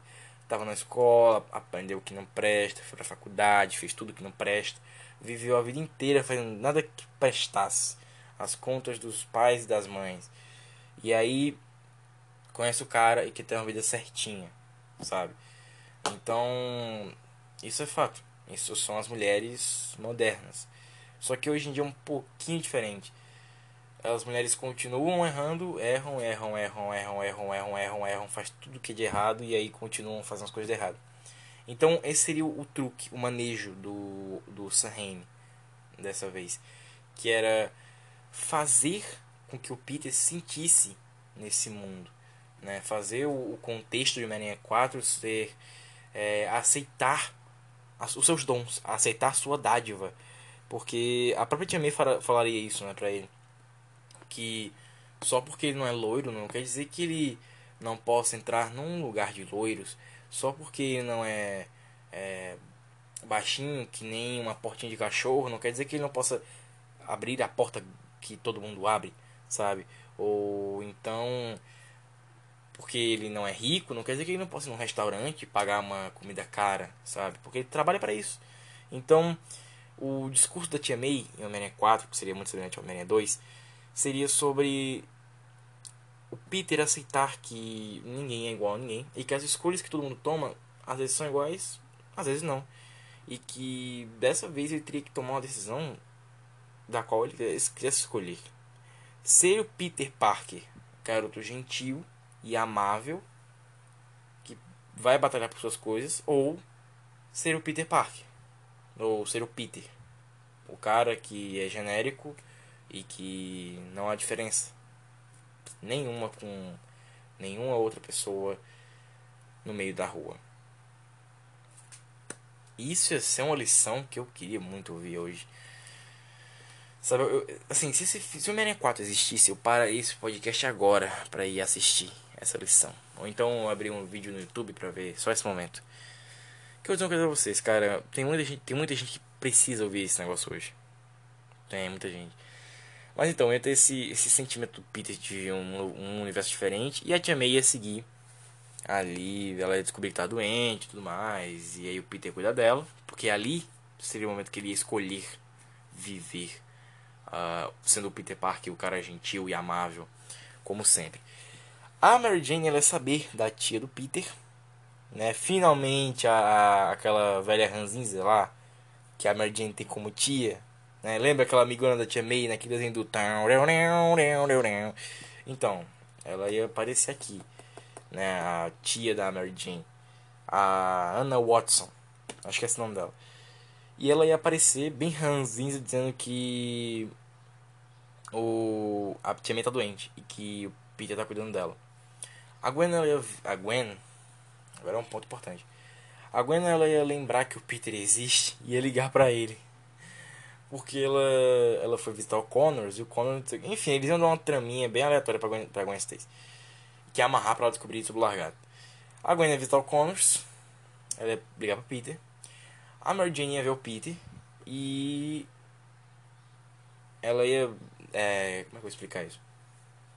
A Mary Jane, ela vê o Peter cuidando da tia dele, e fica, toda feliz, orgulhosa. Ela vê que a merda que ela tava fazendo de ter que viver é, toda noite com um cara diferente. Mary Jane piranha, M, piranha, M de piranha, sabe? MJ de piranha, rolezeira, tá ligado? E aí a, a Mary Jane, ela vê a merda que ela tava fazendo e ela ia, puta que pariu. Ó, deu pra mim, vou viver, vou viver minha vida normal. Ia voltar pro teatro e ia seguir em frente. Agora vamos ao que interessa. A Gwen volta. Ela liga pro Peter, Peter não atende. Ela vai é, falar com o Peter pessoalmente. Ela vai no apartamento do Peter, Peter não tá lá. O Discovite fala que tá na casa da tia May. Ela vai pra casa da tia May e lá tá o Peter com a Mary Jane. Só que dessa vez, quem solta a mão da Mary Jane. Quem, é, vai ter, ter aquela mesma cena né, da, dele segurando a mão. Aí todo mundo assim, nossa, nostalgia, seguraram a mão. Só que quando a Gwen chegasse, o ela a porta está aberta, ela ia abrir a porta. Se não acho que ela ia bater na porta. E então uma coisa assim, ela ia bater na porta, um negócio assim. E aí é, a, a Mary Jane, ela ia soltar a mão do Peter. Não o Peter que ia soltar a mão da Mary Jane. Ia ser a Mary Jane que ia soltar a mão do Peter. E aí você fica assim, caraca, mas por que a Mary Jane soltou a mão do Peter? Porque ela achou que a Gwen e o Peter estavam juntos. E aí a Gwen ainda fala, a gente pode conversar sós? E aí o Peter fala, claro. Só que não é o seguinte, a casa da tia May, talvez, provavelmente, seria a casa do primeiro filme. Aquela lá que o tio Ben morava com ela, lembra? Que ele tava lá trocando a luz. Ele faça essa luz, lá, a luz se fez. Então, talvez teria esse sentimento de nostalgia muito grande. Só que é o seguinte, o Peter, né, ele tem aquela velha história dele, ele é muito ingênuozinho, esse tipo de coisa. Então o. A Gwen, ela ia falar com o Peter, do Connors, ok? E o Peter ia ver o negócio do Connors. O Abutre, ele. A origem dele. Ladrão, tecnologia, papipi. Tem roteiros que falam que ele seria ligado com a Oscorp, né? Que ele seria um dos funcionários que. Uh, teve aquela morte que o Norman jogou uma bolinha, né, que derreteu os caras e eles eram caveira. E o Adrian, ele, ele pegou o lugar daquela galera lá, do conselho, né? O conselho da Oscar. Ele virou um dos conselheiros da Oscar. Mas o Harry, antes de morrer, demitiu ele. Ele foi pra Rua da Armadura. A Rua da Armadura. E lá ele virou o Abutre. A sua filha estava tendo uma carreira na Oscar também, só que sem o pai saber. E assim e começar a trama de Oba e que é 4. Uh, não teria carnificina, não teria Venom. Então, dito isso, vamos seguir em frente. O Abutre ele ia estar tá assaltando um prédio, prédio esse que ninguém sabe o que tem nesse prédio aí, pode ser um banco, com uma equipe de assalto. Essa equipe de assalto ia ser toda presa e ele ia embora. Não teria capacete por quê? Ele teria um capacete que ia cobrir só a parte de trás da cabeça. Só a parte de trás. Então as balas iam pegar ali na parte de trás e não ia acertar, porque eles iam refletir. Porque ele tava voando reto, olhando para baixo, aí as balas iam pegar ali e iam refletir no, no, de volta no lugar. Tira uma sequência de helicóptero. E olha que loucura. O Connors, ele tem esses novos alunos. Esses novos alunos estavam lá a Felicia Hard. Ela é a única aluna que é legalzinha como o Peter e a Gwen eram. O Peter chega a falar com o Connors e o Connors fala é, o seu mega drama é, shakespeariano do braço, ó, meu braço tá doendo, não sei o que, não tenho um braço, porra, queria ter um braço. Queria. Porra, Peter, eu só, eu só tenho um braço de esquerdo. Não dá pra só fazer com esquerdo, Peter, demora demais. E eu tenho esposa, Peter. Eu não quero só ficar trabalhando com o braço esquerdo, Peter. Eu quero ter um braço direito para bater melhor, quer dizer, trabalhar melhor. Mas enfim, o Peter, ele ia tentar ajudar o Connors a entender que o braço dele, na lição que ele aprendeu com a Jamie, ele tentar, passar pro Connors. Só que ele ia passar um pouquinho diferente porque né, não é sobre sociedade, é sobre o braço mesmo. E aí ele ia dizer para ele trabalhar com o que ele tem, né? Com esse fato de que ele tem ali o seu. O, é, tem um braço e você já criou tanto, você tem uma esposa que te ama, mesmo tendo um braço, você tem um filho que te ama, mesmo tendo um braço, você tem todo um laboratório, mesmo tendo um braço, você tem. É, você dá aulas numa faculdade, mesmo tendo só um braço. E quando ele ficar puto que pariu, que foda, que não sei o que. Mas a Sony queria ter o largato. Então tinha que ter uma parada a ver com o largato. Então quando ele iria jogar toda a pesquisa dele, a pesquisa dele fora. Só que na hora que ele fosse jogar uma do, dos vidrinhos, ia, ia dar ali que o vidrinho é 100% compatível que o teste deu certo e a cobaia dele criou um novo braço. Não sabemos se ser um rato, provavelmente seria um rato. E o nome dele seria Fred, ou é Jorge, uma porra dessa. E Fred ou Jorge. Nossa, que nomes maravilhosos. Fred Jorge não é Mike. Uma porra dessa. Então ia ter esses nomes aí. E aí o braço do rato, ou do largato, não pode ser, cresceu. E ele, porra, ah, então eu já. Nossa, se o negócio funciona, você tá aqui, pra que eu vou jogar fora? É que nem, tipo, a metáfora, ah, eu tenho a cor do câncer e eu acertei meu câncer. Porra, eu vou pegar essa porra e tacar aqui no meu braço. Então ele pega o antídoto, ele bota no, no, na seringa e ele coloca nele mesmo. E ele vira o largato, porque dá certo em animais que não conseguem crescer membros, mas não dá certo em humanos.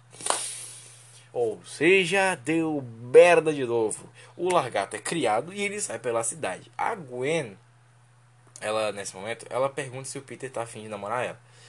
Só que o Peter fala que ele não pode, porque ele não se acha merecedor da Gwen que ela, né, fala, ah, muito obrigado por ser um amiguinho fofinho, não sei o que e tal. E eles ficam amiguinhos, cientistazinho, nerdzinho.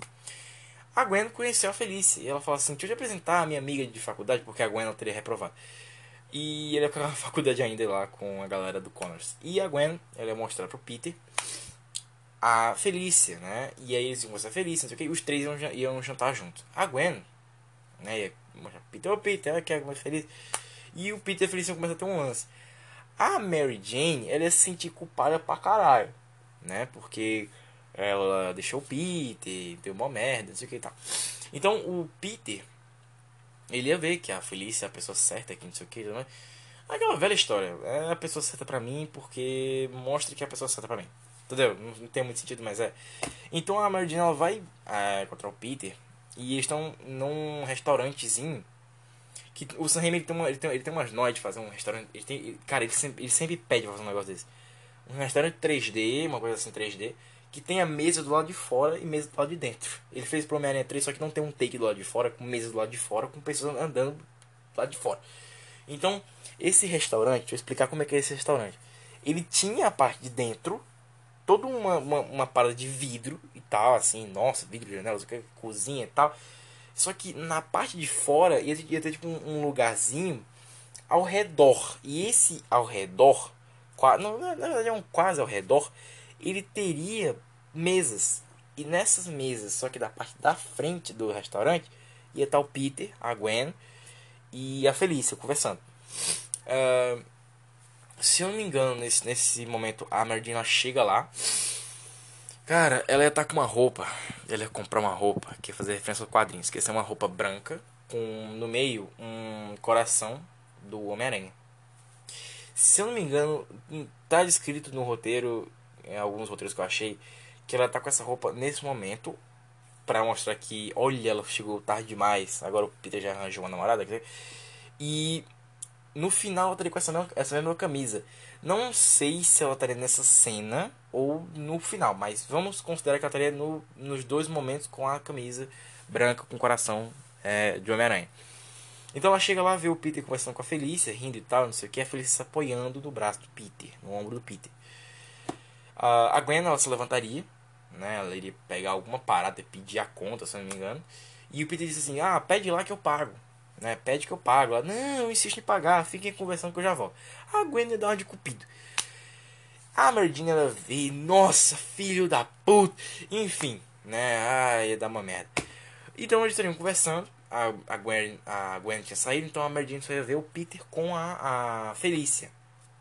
Nessa hora a Macagali deve estar surtando do juiz. E o Supremo, o Supremo deve estar assim, cacete! O pau tá quebrando. Então, cara, o. Tudo. O, você vê que isso é rei, né? É o storytelling dessa porra. Nossa, foda pra caralho. Então a Jane ia ver aquilo ali e ela ia embora. Só que o clichê de Sanheim, quando o Peter estivesse conversando com a, com a Felícia, ele ia olhar pro lado, onde a, a Mary Jane tava, e não ia ter ninguém. Ia ter tipo um close de onde ela tava, né, onde a Mary Jane tava, e iam dar multidões passando de lá pra cá, de cá pra lá. E ela, tipo, tava numa esquina olhando pra. Eu não sei como é que é. A, a geografia de cenário, eu não sei como é que seria muito bem, mas isso é tipo. A Mary Jane na esquina e ela olhando o Peter e a. E a Felícia na parte da frente do restaurante. Então, eu não sei como é que ficaria. A não ser que o restaurante, a não ser que o restaurante seja também numa esquina. Eu acho. Tem sentido? Ou então ela estaria na esquina olhando eles, tipo assim, ela estaria na esquina inferior uh, esquerda. E ela estaria vendo eles na esquina super, superior direita. Eu acho que seria mais ou menos assim, né? Teria sentido, eu acho. Aí o Peter estaria conversando de frente para Felícia.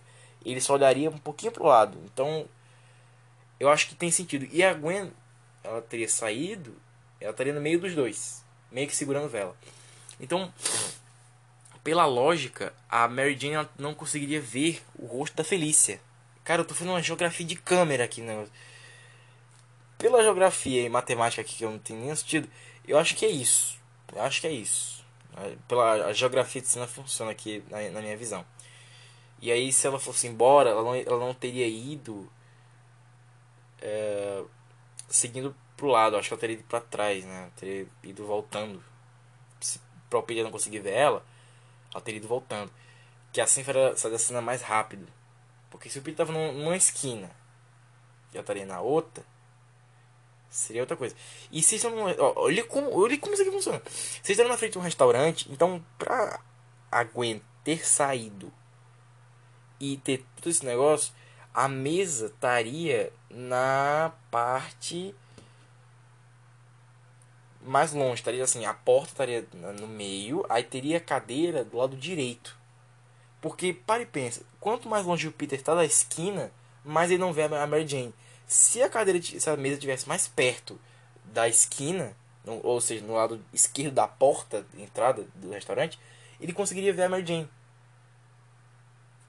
Tá entendendo o que eu tô querendo dizer? E aí teria uma cena embaraçosa. Então, a mesa estaria do lado direito e estaria olhando pra Felícia e não conseguiria ver direito a Mary Jane, que estaria tudo desfocado na visão dele. A, visão do ser humano é assim. Então, isso não tem sentido. Rapaz, sou muito geográfico. Então, deixa eu puxar a colinha aqui, porque eu já me esqueci. Depois de tanta essa conversa de geografia de cena aqui, deixa eu puxar a colinha. Então, após isso, haveria a, o largato finalmente indo pra cidade.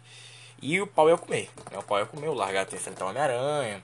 E o pau ia quebrar. Só que é o seguinte, na saída do restaurante, o Peter ia correr para assistir de Homem-Aranha. E a Felícia ela ia sair também para poder vestir a roupa da gata negra. Porque, motivo ou circunstância, ela receberia uma mensagem que faria ela aí é, ajudar o pai, né? Cara, esse roteiro é genial pra caralho. Esse negócio genial.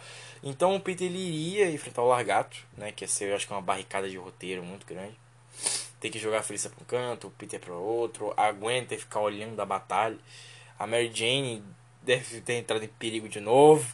Mas enfim, o Abutre tá roubando uma parada, a Felícia vai lá ajudar e ainda bem que o Homem-Aranha tá, já vai ter um, uma coisa para se distrair, que é o largado. É, logo depois a, a batalha contra o largato acaba. Não seria uma batalha tipo, puta que pariu. Mas seria uma batalha que envolveria tipo, eles brigando nos prédios, né? Tipo assim, o Peter e o Largato é, é, em pé, em prédios. Assim, eles estariam Sabe a luta do Octopus contra o Peter no trem, que estão do lado do trem? Pronto, seria assim, o Peter e o Largato em pé, numa parede, brigando. E todo mundo correndo, desesperado para ir embora. Então, seria uma coisa bem bacana. O Jameson, ele ia arranjar outro repórter. É, um repórter não. Uma, uma mulher. Uma, uma mulher repórter. E essa mulher seria a Liz, a Liz Allen. Né? Ela seria a, a repórterzinha pra relatar essas coisas todas. A Liz, ela não teria uma puta importância, mas ela estaria ali só para relatar o que estaria acontecendo pro James. O James vai saber daquela história do largato e o Peter trazer as fotos. Só que a Liz, ela teria toda uma, uma parada da matéria dela ser distorcida. Então ela ia, ela ia descobrir quem era o largato. Olha como as tramas estão ficando foda. E isso, se eu não me engano, já são as interferências do Sam no roteiro. A Liz ia descobrir quem é o largato e o Peter como Peter Parker, ia pedir para Liz não falar sobre o, a, a identidade do Largato pro James, para não divulgar e não dar merda. A Liz promete, porque o Peter é gentil e amável, e aí ia seguir em frente. A Liz ia beijar o Peter e depois ela ia embora. A Mary Jane, ela ia voltar para teatro e ela ia fazer, ela foi aceita numa peça de teatro. Ela ia fazer, se eu não me engano, era Romeu e Julieta. Cara, nessa hora, quando eu tava lendo eu falei assim, puta merda. É, ó, já tão, é tão. É aquela fraqueza de todo diretor. Todo diretor tem essa mesma fraqueza. De ficar indiciando que a atriz. A atriz não. Que os personagens vão morrer. Aí fica mostrando. O Harry apareceria na cena do, da luta contra o mistério, né? No meio da multidão. A multidão ia passar e o Harry ia sumir. E o Harry ia voltar para o Peter ter um, um, outro sustinho, só que dessa vez o Peter estaria na casa da tia. O Peter estaria mandando mensagem pra, pra Felícia, e aí o Harry aparecer, a tia ia estar dormindo no sofá, era na cama, acho que ela estava dormindo na cama. E o Harry ia aparecer e ele iria, iria se sentar numa cadeira e iria dizer pro Peter que não é bom a gente ficar só olhando as coisas, né? Que é necessário também é, lutar por, por aquilo que queremos. Então o Peter ele se levanta e depois dessa conversa que teria o que uns 2, 3 minutos, o acho que 3 minutos é demais, mas enfim, teria uma conversa bem longuinha entre o Peter e o Harry. O Peter ele ia sair e ele ia atrás da da Felícia, né? Só que no meio do caminho ele para e ele fala, ele, ele fala para ele mesmo, eu tenho que ir atrás da Mary Jane, porque é ela que eu amo. É a minha vida. Ela é a modelo que não é modelo, né? Ela virou atriz, então. Ela é a atriz que eu amo. E ela, ele vai atrás da, da, da Mary Jane. Só que é o seguinte, cara, eu tô com o nariz já tá, já tá irritando já. Ó, chato pra caralho. Aí o Peter, ele ia se encontrar com o Abutre. Olha que loucura. O Peter tá indo na direção da casa da Mary Jane, ligando louquíssimamente pra ela. E quem foi cuidando da Gwen? Quem foi, quem foi cuidando da, da Tia May? A Gwen. A Gwen foi cuidando da Tia May. E a Betty e o Jameson e o Rob também, ele, o Randy, o Randy, o filho do Rob, também apareceu no, no filme para mostrar algumas fotos né, do Homem-Aranha que ele tirou, umas fotos muito comprometedoras do Homem-Aranha, que seriam ele tirando a máscara, só que tá de costa pra câmera do, do, do, do Randy.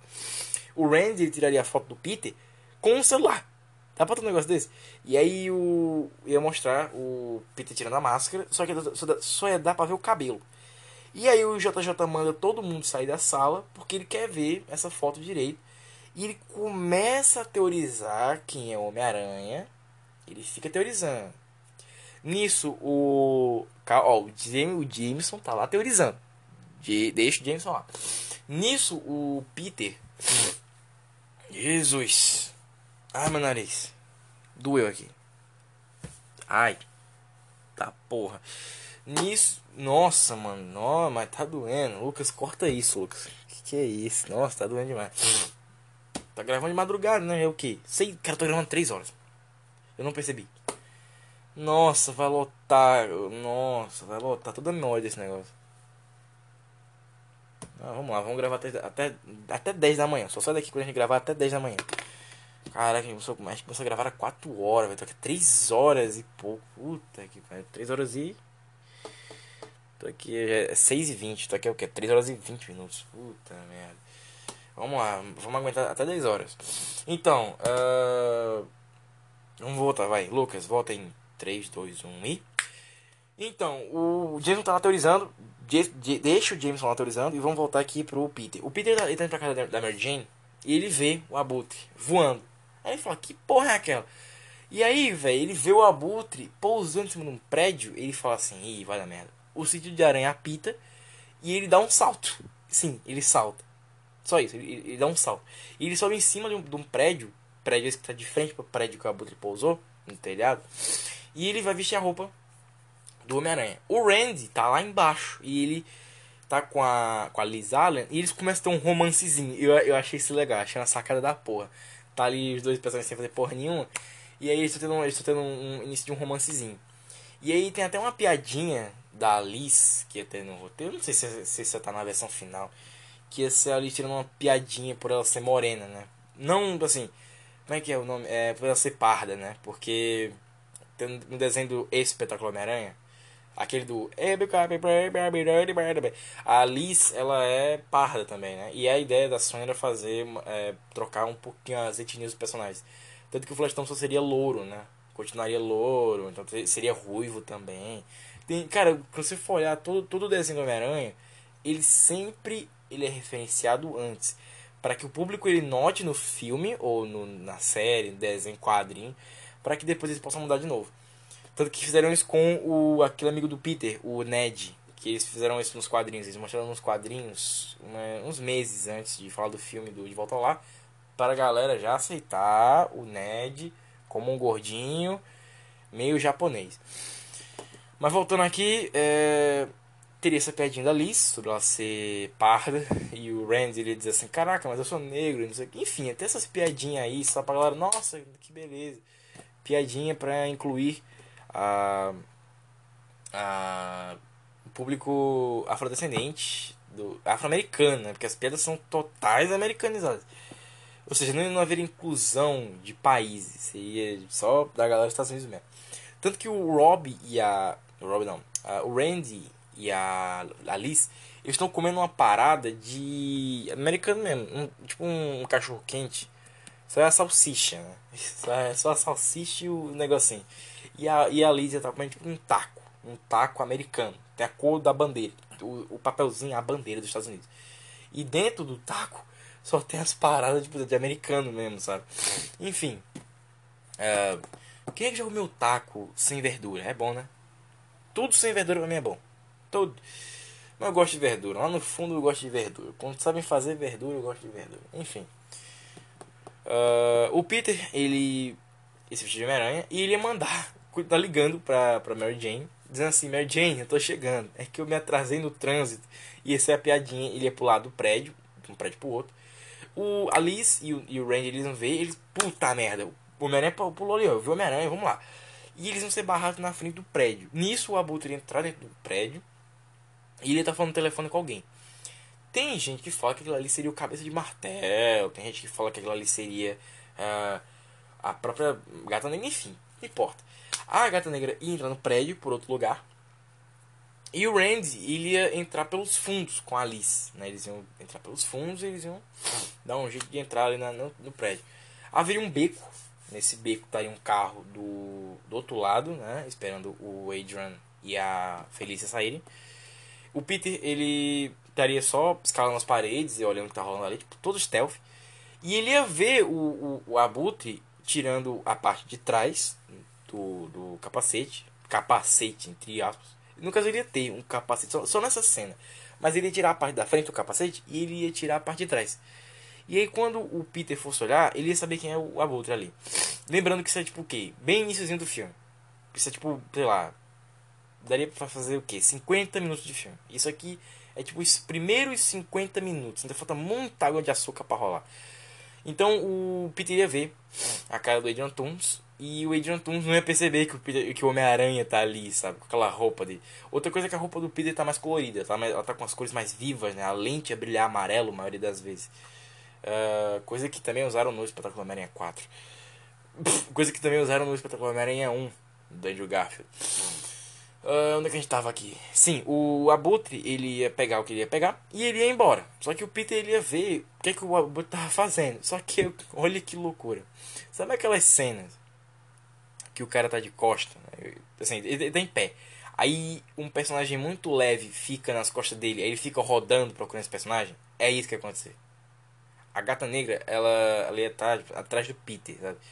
E, e esse é uma cena assim meio, meio comédia, meio assustadora, porque é uma cena mega escura. Assim, você ia ver que era o Peter, porque você ia ver o vermelho forte da roupa, o azul de vez em quando a lente e tal. Mas atrás já tá a Gwen Stacy, a Gwen Stacy não, a Felícia de Gata Negra, num puta de um escuro. Então ia ser assustador pra caralho.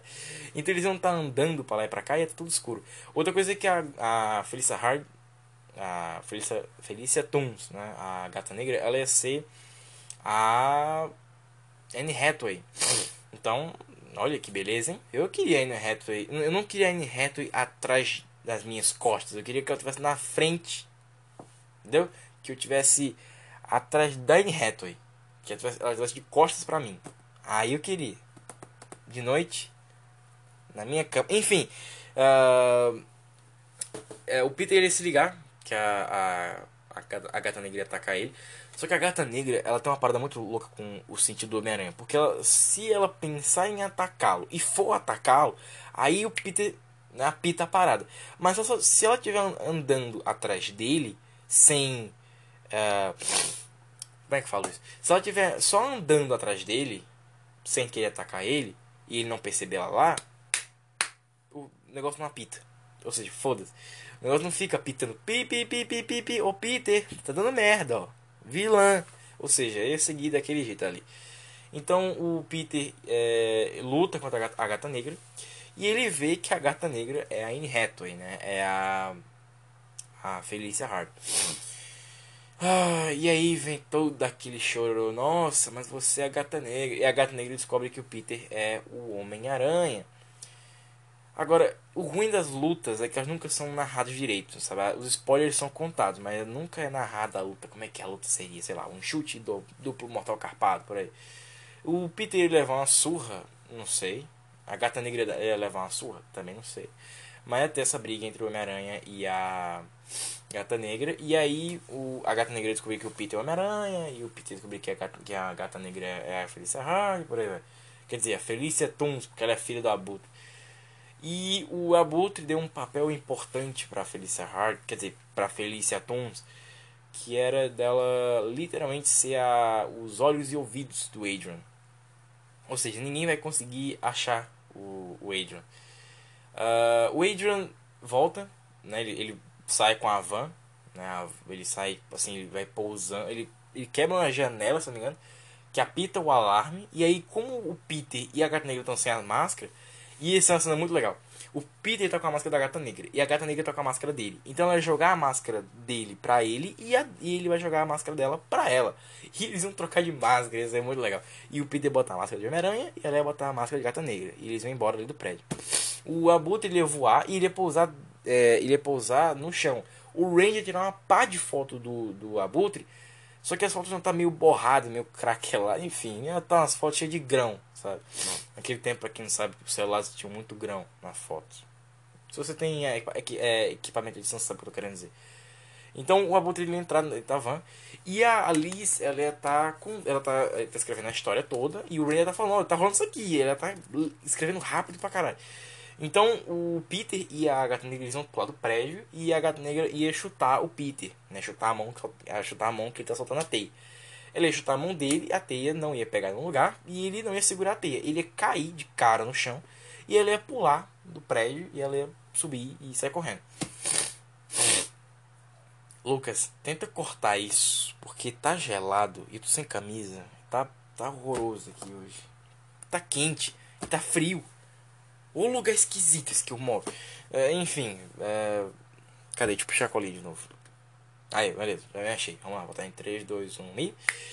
Uh, então, a, o Peter ele tá todo ferrado e ele passa muito, muito tempo brigando com a gata negra. Ele chega, a, a Mary Jane tá esperando o Peter e ela tanto cansa de esperar que ela se levanta e sai. Ela se levanta e sai de casa. Quando o Peter chega lá, a tia, a, a tia, tia não, tia é do Arrow. A, a tia Watson, como é o nome dela? Esqueci o nome da, esqueci o nome da tia dela. A Anna Watson, ela fala pro Peter que a Mary Jane saiu. E que a Mary Jane ela não vai voltar então cedo, que ela vai encontrar um cara. Aí, aí fala, não, o cara sou eu. Ela fala, não, ela saiu com o cara. E a, a Anna Watson tá mentindo, né? Ela tá mentindo pro Peter, e aí, caraca, que merda. E aí ele, nossa, mano, eu perdi a mina de novo, cara. Aí, aí o Peter bota na cabeça dele que ele perdeu a, a Felícia. Lucas corta esta merda e ele ia perceber que ele perdeu a, a Mary Jane e ele, ele ia perceber que ele perdeu a Gwen Stacy, que ele recusou namorar com ela. Cara, e ele ia voltar pra casa da tia May lá, destruído, coitado. E aí, velho, a Gwen dá um abraço nele. Nossa, Peter, que ainda bem que você tá, não sei o que, tá, olha, vai passar. E a tia May, ela, ela fala pra, pro Peter fazer chá. Pra Lucas, corta isso, pelo amor de Deus. Tá osso hoje. A tia May ia, ia dizer pro Peter pra, pra, ele fazer chá. Pra ele poder conversar com a Gwen. E aí. É, aquela velha história de sempre. Conversa vai, conversa vem. O Peter fala, é, pergunta cadê o pai da, da Gwen. E aí ela fala que o pai dela não tá ali. E por aí vai. Não haveria uma cena explícita deles se pegando. Olha, vamos lá tirar a camisa e fazer aqui mesmo na sala. Não, não ia ter isso. Porque, querendo não, ainda era um filme Sony, não era um filme Sam Raimi, era um filme Homem-Aranha. Tem que pegar as crianças também. Então o Peter, ele ia dizer, nossa, que legal tal, né? Teu pai não tá aqui, tua mãe também não tá aqui, eu não tenho pai, não tenho mãe, meu tio morreu. O que, que você acha? Vamos, bora, bora fechar? Enfim, bora fechar é foda, né? E aí o que aconteceu foi o seguinte, o Peter ele ele bota o óculos de novo. Lembra daquele óculos que ele deixou cair, quebrou a lente? Ele bota esse óculos. Que a Gwen pergunta: Quem é você de verdade? Aí ele bota o óculos com a lente quebrada desde o Homem-Aranha 2. E aí ele fala assim: Esse sou eu, Peter Parker, o cara que ninguém nota no meio da rua, mesmo tentando ser diferente. E aí a Gwen fala: Mas eu noto. E aí ia ter um abraço dos dois de novo. Que eu não sei porque eles não botaram um beijo de uma vez, mas teria um abraço dos dois.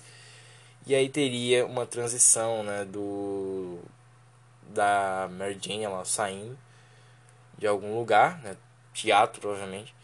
E ela voltando para casa e brigando com a tia Ana, porque a tia Ana é, falou que ela tinha saído com um cara. E a tia Ana fala que o Peter não é um homem para ela. E aí a Mary Jane pergunta: "E qual seria o homem para mim? Qual seria o homem ideal para mim?" E a Ana Watts ela mostra a foto do Flash Thompson e aí, meu irmão, a, a foto do Flash Thompson é tipo a foto do Facebook do Flash Thompson. Tipo uma foto dessa de rede social. Cara, uma foto do Flash Thompson. Tipo, horrível. Porque a foto do Flash. Nossa, a foto do Flash Thompson. Nossa. É tipo ele cracudão, sabe? Tipo, o Flash Thompson cracudo. É, é, é aquela velha história.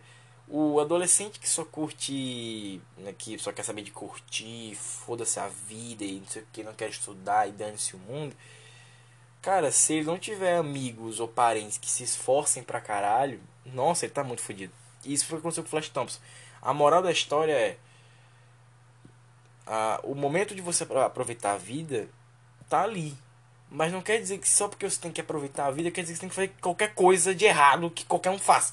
Então eu gostei, eu gostei, né? A lição do filme, ela não é daquelas muito claras. Eu acho que seriam daqueles sei lá, sabe? como o Supreme Spider fez uma vez, um vídeo de a lição de cada filme do Homem-Aranha, né? O primeiro tinha um, o segundo tinha outro, o terceiro, o terceiro era perdão.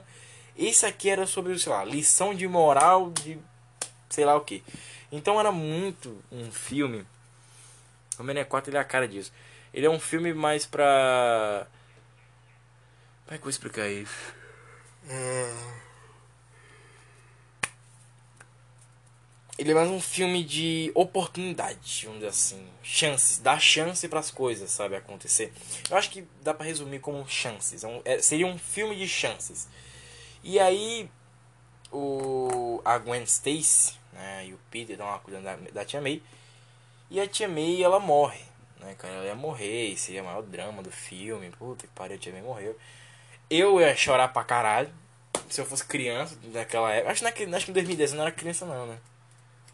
Não sei. Mas enfim, a tia May, ela morreria. E, cara, eu choraria pra caralho. Cara, eu choraria. Nossa, eu choraria demais. Se eu visse, sei lá, em 2011 o, o, a tia May morrendo, eu falava, puta merda, a tia May morreu. Mas enfim, seguindo, a tia May morre. E o Peter segue em frente na vida dele. com a, com a Stacy. E aí, cara, a Tia May, ela, vai, ela é enterrada, né, do lado do tio Ben e dos pais do Peter. E tá escrito na, na lápide dela, né, amada, é, esposa e tia. Aí tinha o nome dela embaixo, é May Parker. E aí tá lá a Gwen abraçada com o Peter, né, segurando a mão dele, né, com a mão no ombro direito e a cabeça no ombro esquerdo, segurando a mão e é a mão direita do Peter. A mão esquerda do Peter estaria, estaria na, nas costas da Gwen. A Felícia, ela ia entrar no cemitério e ela. Cemitério de novo, é como o Sam sempre faz, de dia, bonitinho e tal. E a Felícia ia entrar no, no cemitério e ela ia ver de longe, né? O Peter ali sofrendo, triste pra caralho. E ela ia ver que o Peter, né? Ele, ele mesmo triste, sabe? Ele não tava ali, puta que pariu, vou fazendo isso. Enfim, é aquela velha história. E ela tem um flashback de quando o Adrian e a mãe dela estavam brigando. E o Adrian, ele foi demitido, não sei o que e tal. E aí a mãe da da Felícia, ela tem um ataque cardíaco e ela morre. Até onde eu achei era isso, assim. A mãe da Felícia morre de um ataque cardíaco, ela ter se estressado, ter se estressado muito na briga com Adrian Toomes. Briga que não era de porrada, mas era uma briga de seu merda, você foi demitido. Ah, vai se foder, sua vadia. Eu fui demitido, mas não foi culpa minha. Enfim. E o a, a Felícia, ela fica, nossa puta merda, o Peter não tá aí, sabe? Como, como eu fiquei quando eu tava na idade dele, na idade de adolescente, por aí. De ficar puta que pariu, que, que merda. Enfim, o Peter, o Peter só tava triste. Ele só tava chorando, sabe? Ele só tava para baixo. Ele não tava gritando, puta merda! Enfim, a, a Felícia, ela ia ficar. Nossa, mas ele. Eu acho que essa comparação seria meio injusta, porque a, Fel a mãe da Felícia morreu, ela, ela, era adolescente, né? Se, no, na lógica, foi no Homem-Aranha 2. Então, eu acho que a comparação seria não pelo fato do, do, do jeito que sofreu, né? Porque a, a Tia May era bem velhinha já, e a mãe da Felícia não. Acho que a comparação dos dois, do sofrimento dos dois, seria porque a, a Felícia, ela estaria fazendo as coisas erradas, né? Adolescente, fazendo uma coisa errada, não aproveitou a vida. E o Peter tá ali aproveitando tudo. Nesse momento que a Felícia tem esse, tem esse momento de clareza na, na, na cabeça dela, de comparar a perda dela com a perda do Peter, ela vê que o Peter, o Peter é uma pessoa boa. Né? Olha, ele, ele é certinho e tudo mais, e aguenta é certinho. E ela decide que ela não vai, ela não vai mais ajudar o pai. Ela recebe a mensagem do pai, né? ela, vai, ela vai embora do cemitério e ela tá no meio da multidão. Tanto que tem um storyboard, tem um storyboard dela no meio da multidão ela recebe a mensagem do, do pai, ela olha para trás, que a van apita, né? Faz o pam pam pam pam pam pam. E tem tipo uma referência com And I gotta take it. Well, I gotta take. Aí a van ia fazer a musiquinha com a buzina. Tan tan tan tan tan tan. A, a Liz, ela tá passando nessa hora e ela ia ver a van. Ela fica, puta merda, a van, a van, a van. Ela tirou uma foto no celular dela, da van. E ela manda pro Jameson, pro computador. Ia ter uma, ia ter uma piadinha do Jameson não saber essa coisa. O Jameson, ele ainda tá pensando que é Homem-Aranha. E ele chega na conclusão só no final do filme. Então, por enquanto, não vamos chegar a esse ponto. Uh, a Liz, ela volta pra. pra. Ih, rapaz, esqueci aqui. Ela volta. Puta merda. A Liz ela volta pra casa, se não me engano, né? Volta pra casa. Deixa eu puxar a colinha de novo. Uh, a Liz ela sai daquele lugar. Ela sai. Ela vai, ela vai chamar o Randy por acaso. Por aí, por aí. Ela vai chamar o Randy, eu acho. E o Randy tá em algum lugar. Enfim, ela vai chamar o Randy. E não sei porque ela não ligou pro Randy. Sei lá, Randy, vem pra cá agora que a van tá aqui. Vamos, vamos atrás da van, não sei. Enfim, a, a Liz, ela ela vai embora, a Felícia continua andando em frente e a van vai embora. Ai, velho, a van é dada, é dada, dada no radar da polícia como uh, suspeita do roubo do prédio que, que tinha lá na parada. A van é largada num, embaixo de uma ponte, uma parada assim, né, onde tem um lago e tal, e a galera do Adrian só vai embora. Essa nova galera do Adrian também é presa. E o Abutre, o Abutre tá sozinho. Ele se vê sozinho. E ele começa com aquela mesma ceninha que o Octopus teve. Faremos aqui o poder do sol na palma da minha mão. Só que o, o Adrian, ele pensa assim, eu vou roubar, eu vou roubar pra caralho. E eu vou ter toda essa grana. Eu vou literalmente dar uma vida melhor pra minha filha. Olha como o Adrian é humano, hein? Uh, isso já é o que? Tipo, segundo ato do filme já. A Felícia, ela vai, ela volta em casa e ela, na casa dela, né? E ela vê a roupa da gata negra. E ela vê aquela porra, ela fala assim, puta merda, cara, que bosta essa que eu tô fazendo. O o abutre, ele vê as asas, ele, caralho, minhas asas, que foda. E começa a tocar o tan tan tan tan tan tan tan Cara, eu sei, é sério, esse é fato. Eu sei todas as trilhas sonoras do Homem-Aranha. Isso é muito chato. De vez em quando eu quero, eu quero mostrar, mas tudo é muito semelhante, as, as trilhas dessa porra. E o, eu queria botar a trilha só pra tocar. Seria bom tocar, mas não acho que é melhor não, porque senão vai dar muita merda depois. Eu tenho que achar cada trilha específica e tem trilhas sonoras que de Homem-Aranha 4 que elas são originais, ou seja, não existem, né? Mas na, nas, nas descrições que eu achei, fala que as trilhas seriam muito mais épicas, né? Tipo aquela música que toca no, nos créditos do do Vingadores 2. Sabe que é a música dos Vingadores, só que mais épica, pronto, seria desse jeito. Tudo seria muito mais épico. Tipo aquela. Tipo, tipo a musiquinha. A, tipo o tema que toca quando o Peter vai pegar o traje do Homem-Aranha em Homem-Aranha 3. Depois que ele usou demais a roupa preta. Mas enfim, seguindo aqui. O Peter. O Peter, coitadinho do Peter. O Peter ele ia fazer uma coisa muito bacana. Cara, isso eu acho muito legal. Ele iria até. É, a casa dele lá, de Covid, etc ia pegar a roupa do Homem-Aranha, toda aquela velha história. E ele ia ter uma conversinha, uma conversinha pequenininha, assim, no roteiro, bem pequenininho, com a filha do Covid, a do Ditkovic, que era a Úrsula. E cara, a Úrsula, ela é. Está sendo muito comédia. A Úrsula tá no telefone. E ela ia perguntar: Olha, eu terminei os biscoitos. Você quer os biscoitos? Ela.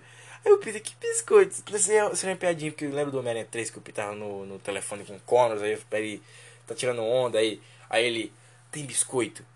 Tem, é, tem algum com nozes? Não, mas eu posso fazer, então vai fazer, vai fazer, eu espero, vai fazer. Aí ele tá falando com o Connors, pronto, isso é tipo a piadinha que ela, ela arranjou biscoitinho com nozes. Aí o Peter pega o biscoitinho com nozes, come ele, ah, tá bom, biscoitinho com nozes, eu gosto de biscoitinho com nozes. Ela, ah, eu sei, você falou uma vez. Ele, eu falei. Enfim, tem toda uma piadinha pra lembrar do Homem-Aranha 3. Então eles iam seguir em frente com isso aí, né? O Peter ia embora e tudo mais. Não ia embora da casa dele, ele, ele ia até a, a casa da Tia May, ele ia vender, vender, entre aspas, as coisas da Tia May, e ia guardar muita coisa ali. Com a grana que ele teve ali, ele queria pagar a Gwen, né? Por todo aquele esforço que ela teve. E ela fala que não precisa. Não é necessário. Nesse momento a Gwen ela termina a faculdade, a Mary Jane ela estreia sua peça e o Peter vai lá pra ver. Olha a loucura que estamos chegando a esse ponto aqui do filme. A Gwen, ela eu acho que nesse momento acho que ela já tá meio que away da trama. O Randy e a Liz, eles são meio que demitidos do Clarim porque não tem nada que comprova essa porra. O Peter, o Peter nesse roteiro ele até vai uma outra vez pro Clarim, mas é tipo coisas que eu falei assim, cara, isso não encaixa com o negócio. O Peter ele vai né, no Clarim diário, primeiramente, e ele deixa algumas fotos do, do da parada do Abutre. Só que olha o que bate na cabeça do Jameson, de que o Peter ele é, ele estaria tirando fotos erradas da parada da situação, porque a Vamos dar um exemplo aqui. O Randy, ele tirou uma foto do Peter sem máscara. Né? Só que o Peter de costa. Em cima do prédio. Que lembra que o Peter tirou a máscara no Homem-Aranha 3? Que ele fala assim, de onde é que saem tantos vilões? Imagina aquela merda, só que o Peter de costa para os carros. Todo mundo que tá ali embaixo tá vendo o Peter sem máscara. Todo mundo assim, ih, caralho, o Homem-Aranha tirou a máscara, velho. Eu, claro, a gente dizer assim, puta merda, ó, ó a cagada. Ó, tirou a porra da máscara de frente pro, pro, pro, Meu filho, tem janela, meu filho. Você é burro que nem mula, né? Você acha que ninguém te conhece da rua, não? Sair gritando, Homem-Aranha! Ah, se fudei, moleque. Dois anos de curso, esse moleque não aprendeu essa merda ainda. Enfim. Você viu? Lucas, corta essa merda. Enfim. O. Eu acho indignação. Homem-Aranha faz essas merdas. Choque de cultura. Momento de choque de cultura. Enfim, o. O Jameson ele achou que o Peter tava, ele esperava o Homem-Aranha bater no Abutre para tirar a foto. E quando o Abutre tava batendo no Homem-Aranha, ele não tirava a foto. Ou seja, basicamente o Peter tava falando meio que a notícia que ele queria dar notícia. Tipo, a notícia que o Peter queria dar notícia. O Jameson achou que o Peter tava dando a notícia que ele queria dar, tirando a foto que ele queria tirar. Porque para mostrar que o Homem-Aranha era tipo, o heróizão da porra toda. O Jameson faz mais uma manchetezinha bacana, que é a, enquanto o Peter tá saindo. E ele falou com a Beth, aí Beth, beleza?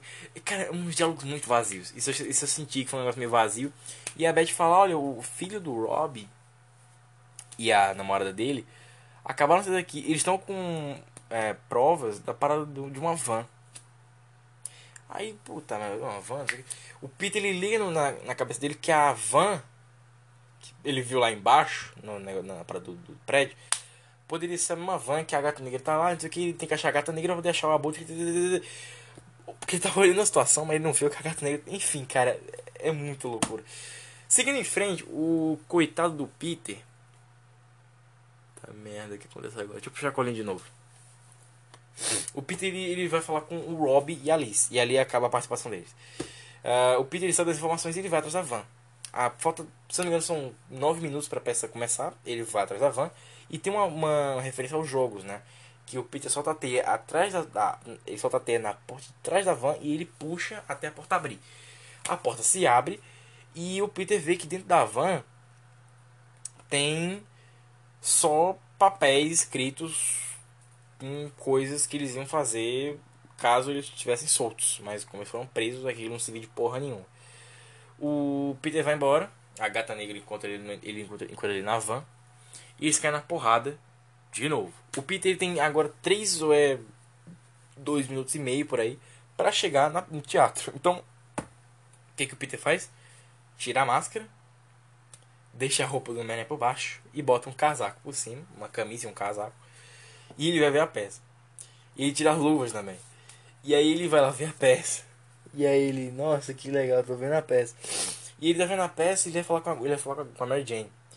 E a Jane fala que ela aprendeu a lição, né? De que na vida a gente não fica só tirando onda e tudo mais. E eles saem dali. Daí pra frente não foi relatado o que, é que eles faziam depois, o que, é que eles conversavam, que, se eles conversavam. Mas eu sei que a gata negra ela vai falar com o Adrian e ela fala que não vai fazer mais a parada. O Adrian, ele fala, me encontra aqui num lugar que eu tenho um negócio pra você. A Felícia ela sobe na porra de uma torre gigante. Porque o, o Adrian ele vai parar na porra de uma torre de relógio. Pra quem não sabe, tem uma piadinha com abutres que eles gostam de ficar em lugares altos. Ou é abutres, ou é gaviões, ou é falcões. Que eles gostam de lugares altos.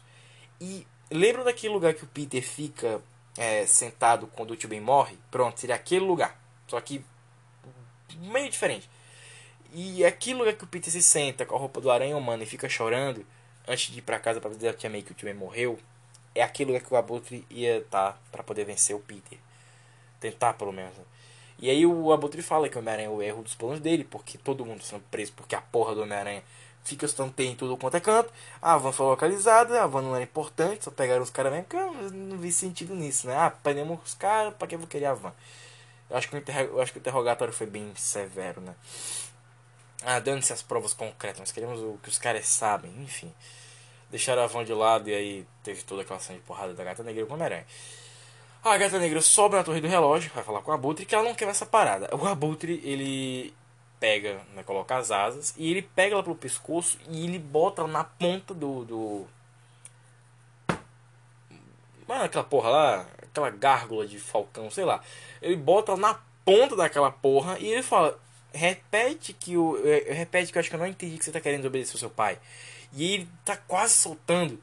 E ele fala assim: Te dizer uma coisa. A sua mãe era a coisa mais importante que eu tinha. Se eu perdi ela, não me importa em perder você também. Ele pega ela e joga ela dentro da torre do relógio de novo. Dentro da torre do relógio. Ou seja, ela, ele joga ela, ela sai deslizando, que nem uma lanterna verde. Sabe? Não faz nem sentido aquela porra daquela cena. Ele joga ela no chão e ela sai deslizando. Só que faz sentido que aquela porra é de metal. Então, ela deslizar para dentro, pra dentro do, da torre do relógio faz sentido de novo. Então ela, ele joga ela no chão, ela desliza e ela entra dentro, ela entra dentro da torre. Lá dentro da torre, parece aquele lugar abandonado, aquele mausoléu que o Octopus tinha em Homem-Aranha 2. Bem parecido, bem parecido. Deixa eu puxar aqui a colinha de novo. Então a Felícia fala que ela vai ajudar o pai dela. Então o Peter, ele ele vê no na TV, né, esse mesmo truque de novo, de que o Abutre tá dando tá fazendo merda de novo. Vocês lembram que naquele tempo teve uma, uma história de que teria a, a senhora Abutre, de que a Felícia viraria a Abutre? Então, é mais ou menos isso. O Adrian, ele pensa ele, na lógica dele, o Peter sabe que existe o Abutre, mas não sabe que tem a Abutre. Agora, tem uma coisa que é muito louca aqui. O Adrian, ele aparece no Clarim uma vez, bem no comecinho, para tentar comprar o Clarim diário. Olha o nível da bizarrice que eu esqueci de contar pra vocês. Esqueci de contar essa merda. E o Adrian, ele luta contra o Peter aqui. Aquela cena que o Peter, ele tá caindo, tem um storyboard que o Peter, o Peter tá caindo é isso. O Abutre ele pega o Peter e ele sai voando com ele para bem alto da torre do relógio. A gata negra ela dá uma porrada na cara do Peter, ele cai e, ela, e o, Adrian pega o Peter e leva ele lá para cima. Do que o Adrian leva o Peter lá para cima, ele joga o Peter lá do alto e o Peter vai caindo. E ele vai caindo e aí ele, o, o Adrian tira a máscara dele.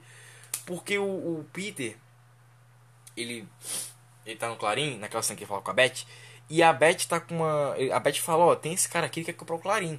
Então arranja logo um jeito de você, né? Aparece mais pra você já ter o seu pé de mesa pra ganhar um emprego logo, porque vai que esse cara tem um emprego aí, se ele comprar o Clarim diário.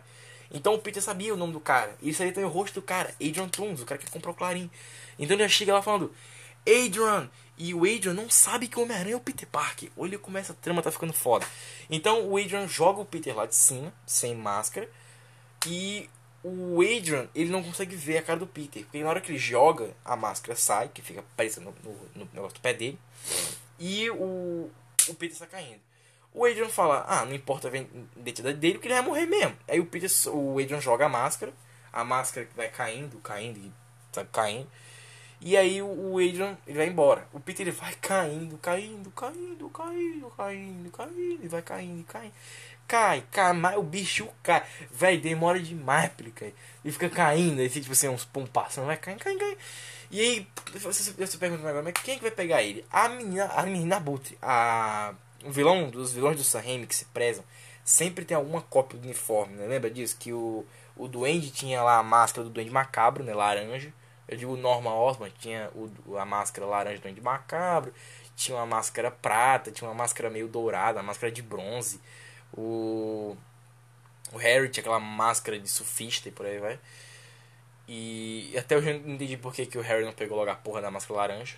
A máscara laranja era foda pra caralho. E aí, cara, quem que pega o Peter? O Harry? Não, não é o Harry. O Harry não pega o Peter. Quem que pega o Peter é a Felícia, que ela bota a roupa do, do Abutre. Só que o Abutre fez uma roupa pra ela de Abutre. Olha que loucura. E aí ela vira tipo uma senhora Abutre, ela pega o Peter no ar e ela leva o Peter para dentro da torre do relógio. Não para o lugar que o Adrian tava. Ela leva o Peter para a torre do relógio e, ele, e ela joga ele num, num tipo uma caixa que tem lá. Ela bota essas coisas por cima dessa caixa e ela veste a roupa. E aí quando o Adrian volta, eu não sei que diabo, eu quero, eu quero entender. O Adrian, ele tava fazendo o quê? Que demorou tanto para chegar lá. E aí o Adrian ele chega E ele vê a Felícia com a roupa da, da Butra e fala assim: Ah, finalmente tomou coragem pra vestir essa porra aí. É tipo o. O Homem-Formiga 2, o Homem-Formiga 1, que tem aquela cena pra com a Vespa, que o Hank mostra. Ah, eu tava falando isso aqui pra você há tanto tempo. Enfim, será uma coisa bem parecida. Cara, a garganta tá ficando seca. A garganta tá ficando seca. Vamos focar aqui. Vamos tentar finalizar. Já é 6h55. Puta merda. O Adrian. o Adrian, ele fala, ah, ainda bem que você vestiu essa roupa aí, tá na hora já e tal. E a Felícia, ela, ela segue incerta sobre, sobre o que é aquilo ali tudo, não sei o que e tudo mais. Uh, o Adrian, ele sai dali, né, com a, com a Felícia, a Felícia deixa a roupa lá, e ele sai com ela. E aí o Peter, ele acorda, né, o Peter ele acorda e ele joga as coisas e tal, ele fica, puta que merda. E aí ele, ele se levanta, a máscara ele tá no pé dele. Ele pega a máscara, bota a máscara e vai embora. Agora, essa cena que tá caindo, parece que ela não deu em nada. Só que tá um problema aí. O Peter tá rasgado. Ele tá rasgado nas costas. Tipo assim, ele tava tentando bater na luta e ele rasgou com as asas. Então ele percebe ali que as asas são uma, um puta perigo. Nessa, nessa luta contra o Abutre, é a luta que tem a gárgula? Não. Pelo que parece, a luta que tem a gárgula, né? Que o Peter fica em cima da gárgula, que até tem storyboard disso, é a luta do final, que é de noite. Enfim, seguindo, é, daí pra frente eu não sei o que tem. Eu não faço a menor ideia do que, que é isso. Eu não sei se eu. Eu, às vezes eu me pergunto assim, será que eu, será que eu devia ter buscado mais por isso? Não sei. Eu tive que gravar tanto podcast, tanto vídeo, tanta coisa, que eu não tive nem tempo para poder procurar tudo, tudo, tudo. Então, desse tempo que o Peter é jogado lá de cima, tem é, toda essa sequência da, da mulher abutre e o caralho, não dá pra saber o que tem depois. Tem mais alguma coisa do Randy, da, da Liz, não dá pra saber. Mas até onde eu achei, o Peter volta, né, com o Homem-Aranha, e ele vai lutar contra o Abutre.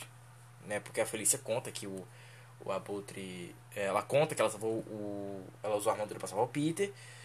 E o Adrian, até onde eu, nem, até onde eu sei, o, ele não consegue comprar o Daily Builder. Porque o Jameson ele não deixa. Né? Porque o Jameson ele vai dar notícia que ele.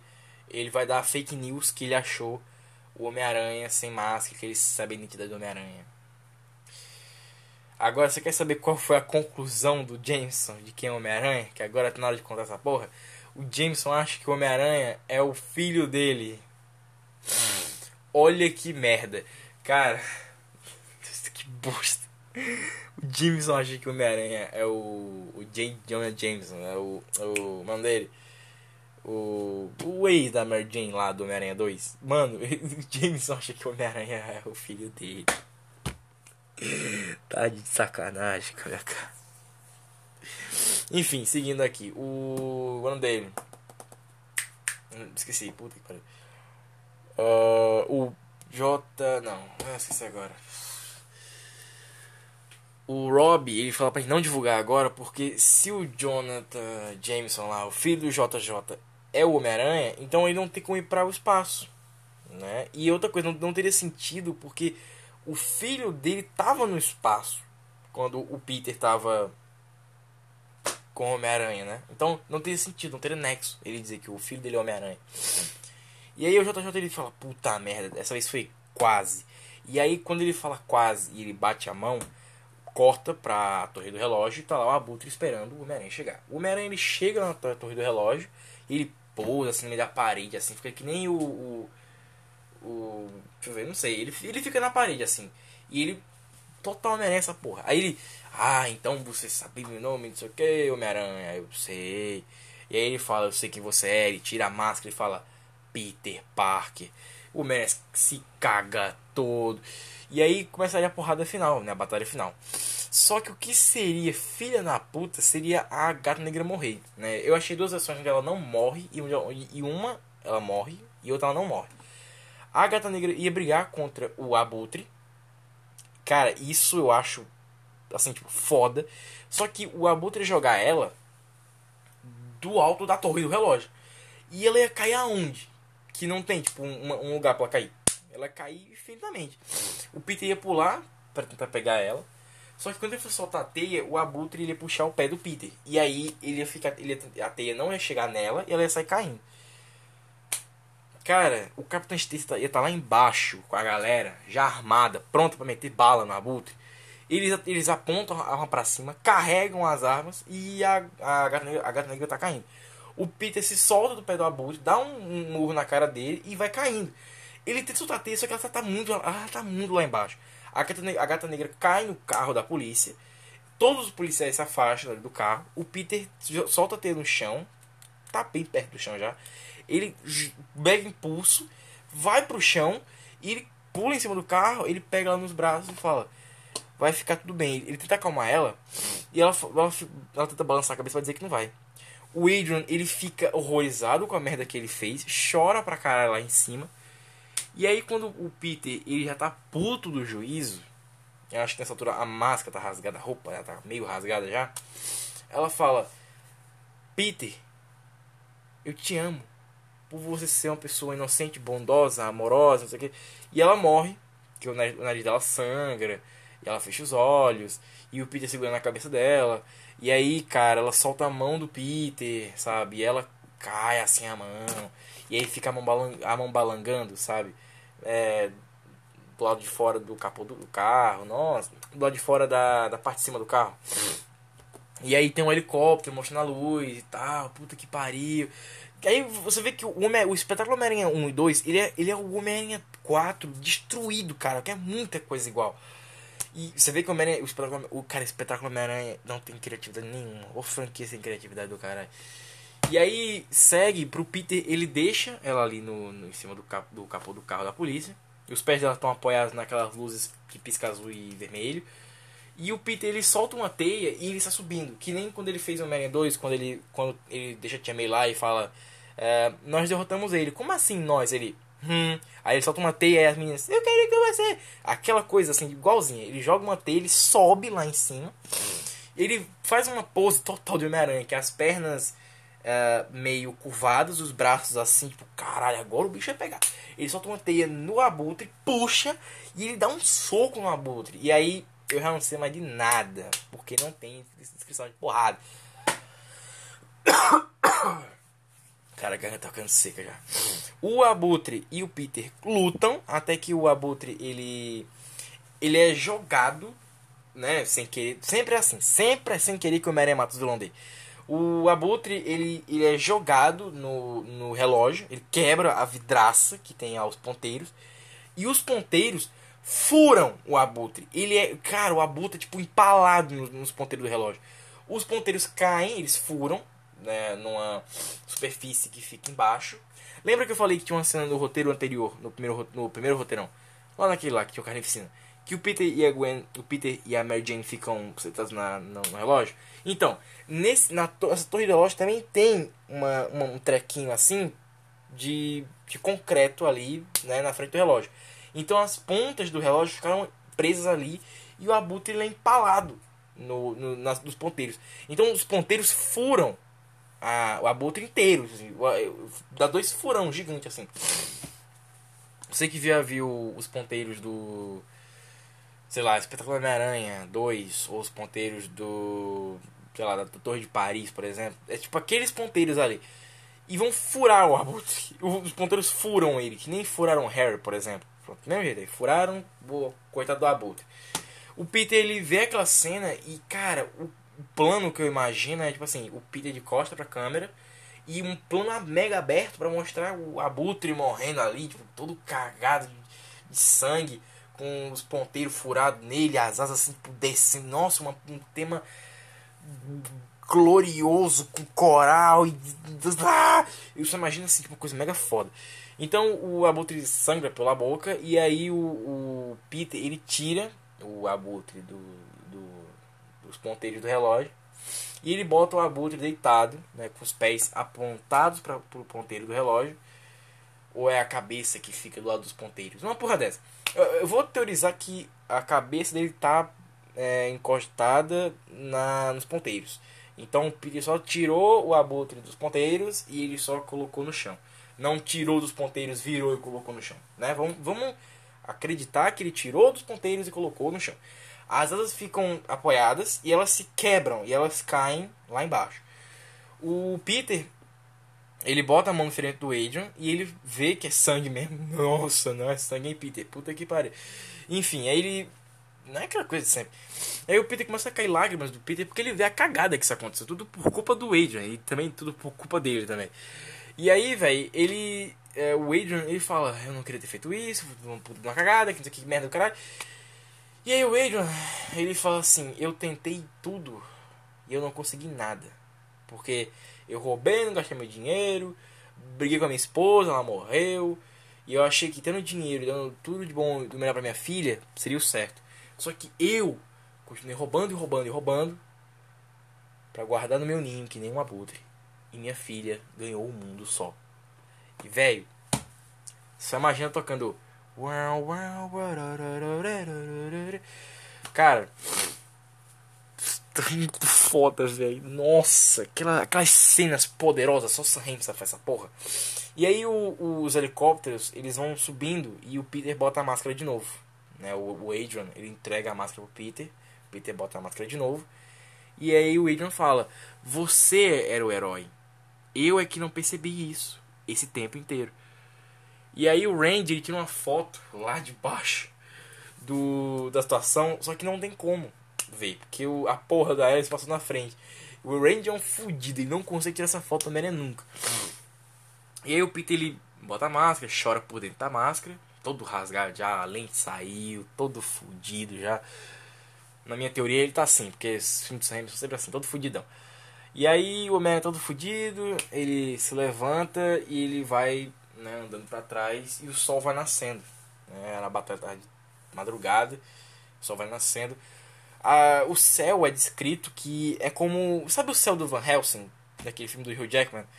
Que cada pedaço do céu tinha uma nuvem especial que dava uma sensação de gótico, foda pra caralho. Pronto, tipo isso.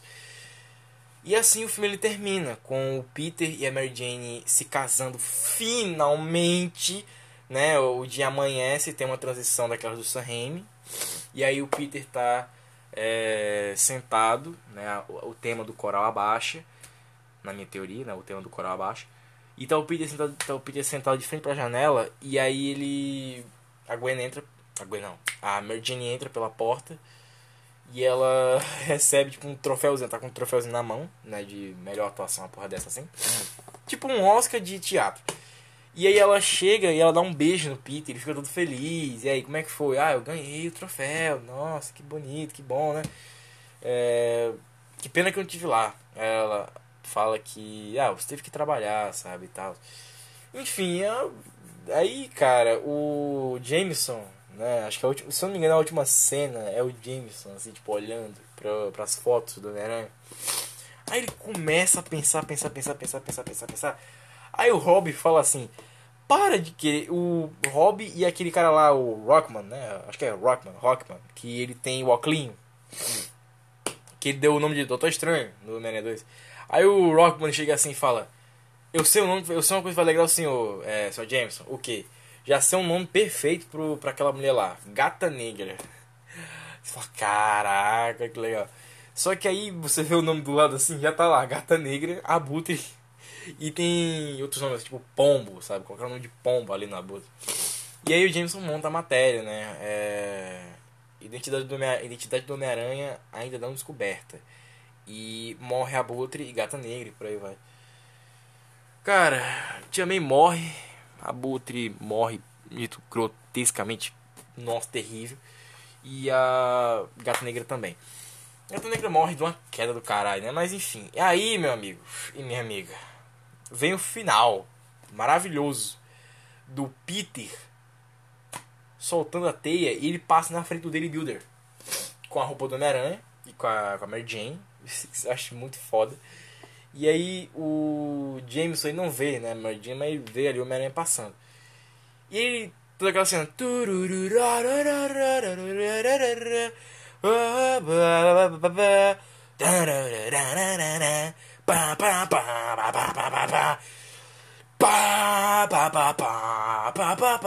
Eles estão ali mesmo. Nossa, que coisa linda, maravilhosa. Aí o Tim Burton, Tim Burton agora reencarnou nesse roteiro aqui do, do, do Sam Raimi e a gata negra, ela levanta. Tá tipo assim, o Peter passa. Aí quando você acha que tá acabando, que o Peter passou assim do lado, a câmera ela, ela tá tipo presa num. Ela tá num tripé do, do dessa ali. E o Peter ele passa pela câmera e ele vira. Né, ele, ele, ele vira num, num prédio, tem um prédio, ele vira e ali some com a, com a Mary Jane e passa um helicóptero atrás. E vem passando alguns helicópteros, você escuta o barulho de carro vem passando e tal. E aí levanta-se a gata negra e ela passa. Ela, ela se levanta na, na, esquerda da câmera, no cantinho da câmera, na esquerda, e ela vai embora pela direita. Então você vê que a gata negra que ela tá viva ali e acaba o filme com aquele. Aí começa os créditos bem aí. Como é que a música que tá? Era. Agora, teoria total minha. Parará, tch, parará, tch, parará, Cantada por algum famoso novo, né? Porque tem que ter.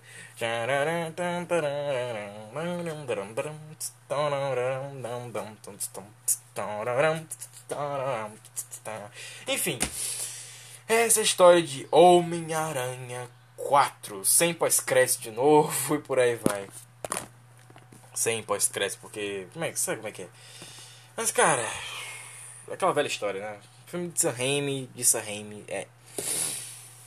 Ah, do director Sam Raimi, do director Sam Raimi, sempre será. Então, ah, esse é o roteiro mais provável que eu achei na internet, que eu achei em vários lugares e fez sentido uma cena com a outra. Ah, tem algumas coisas que são bem desconexas, como uma cena de outros personagens aleatórios que são criados pro filme mesmo, que eu não sei pra que botaram essa porra lá.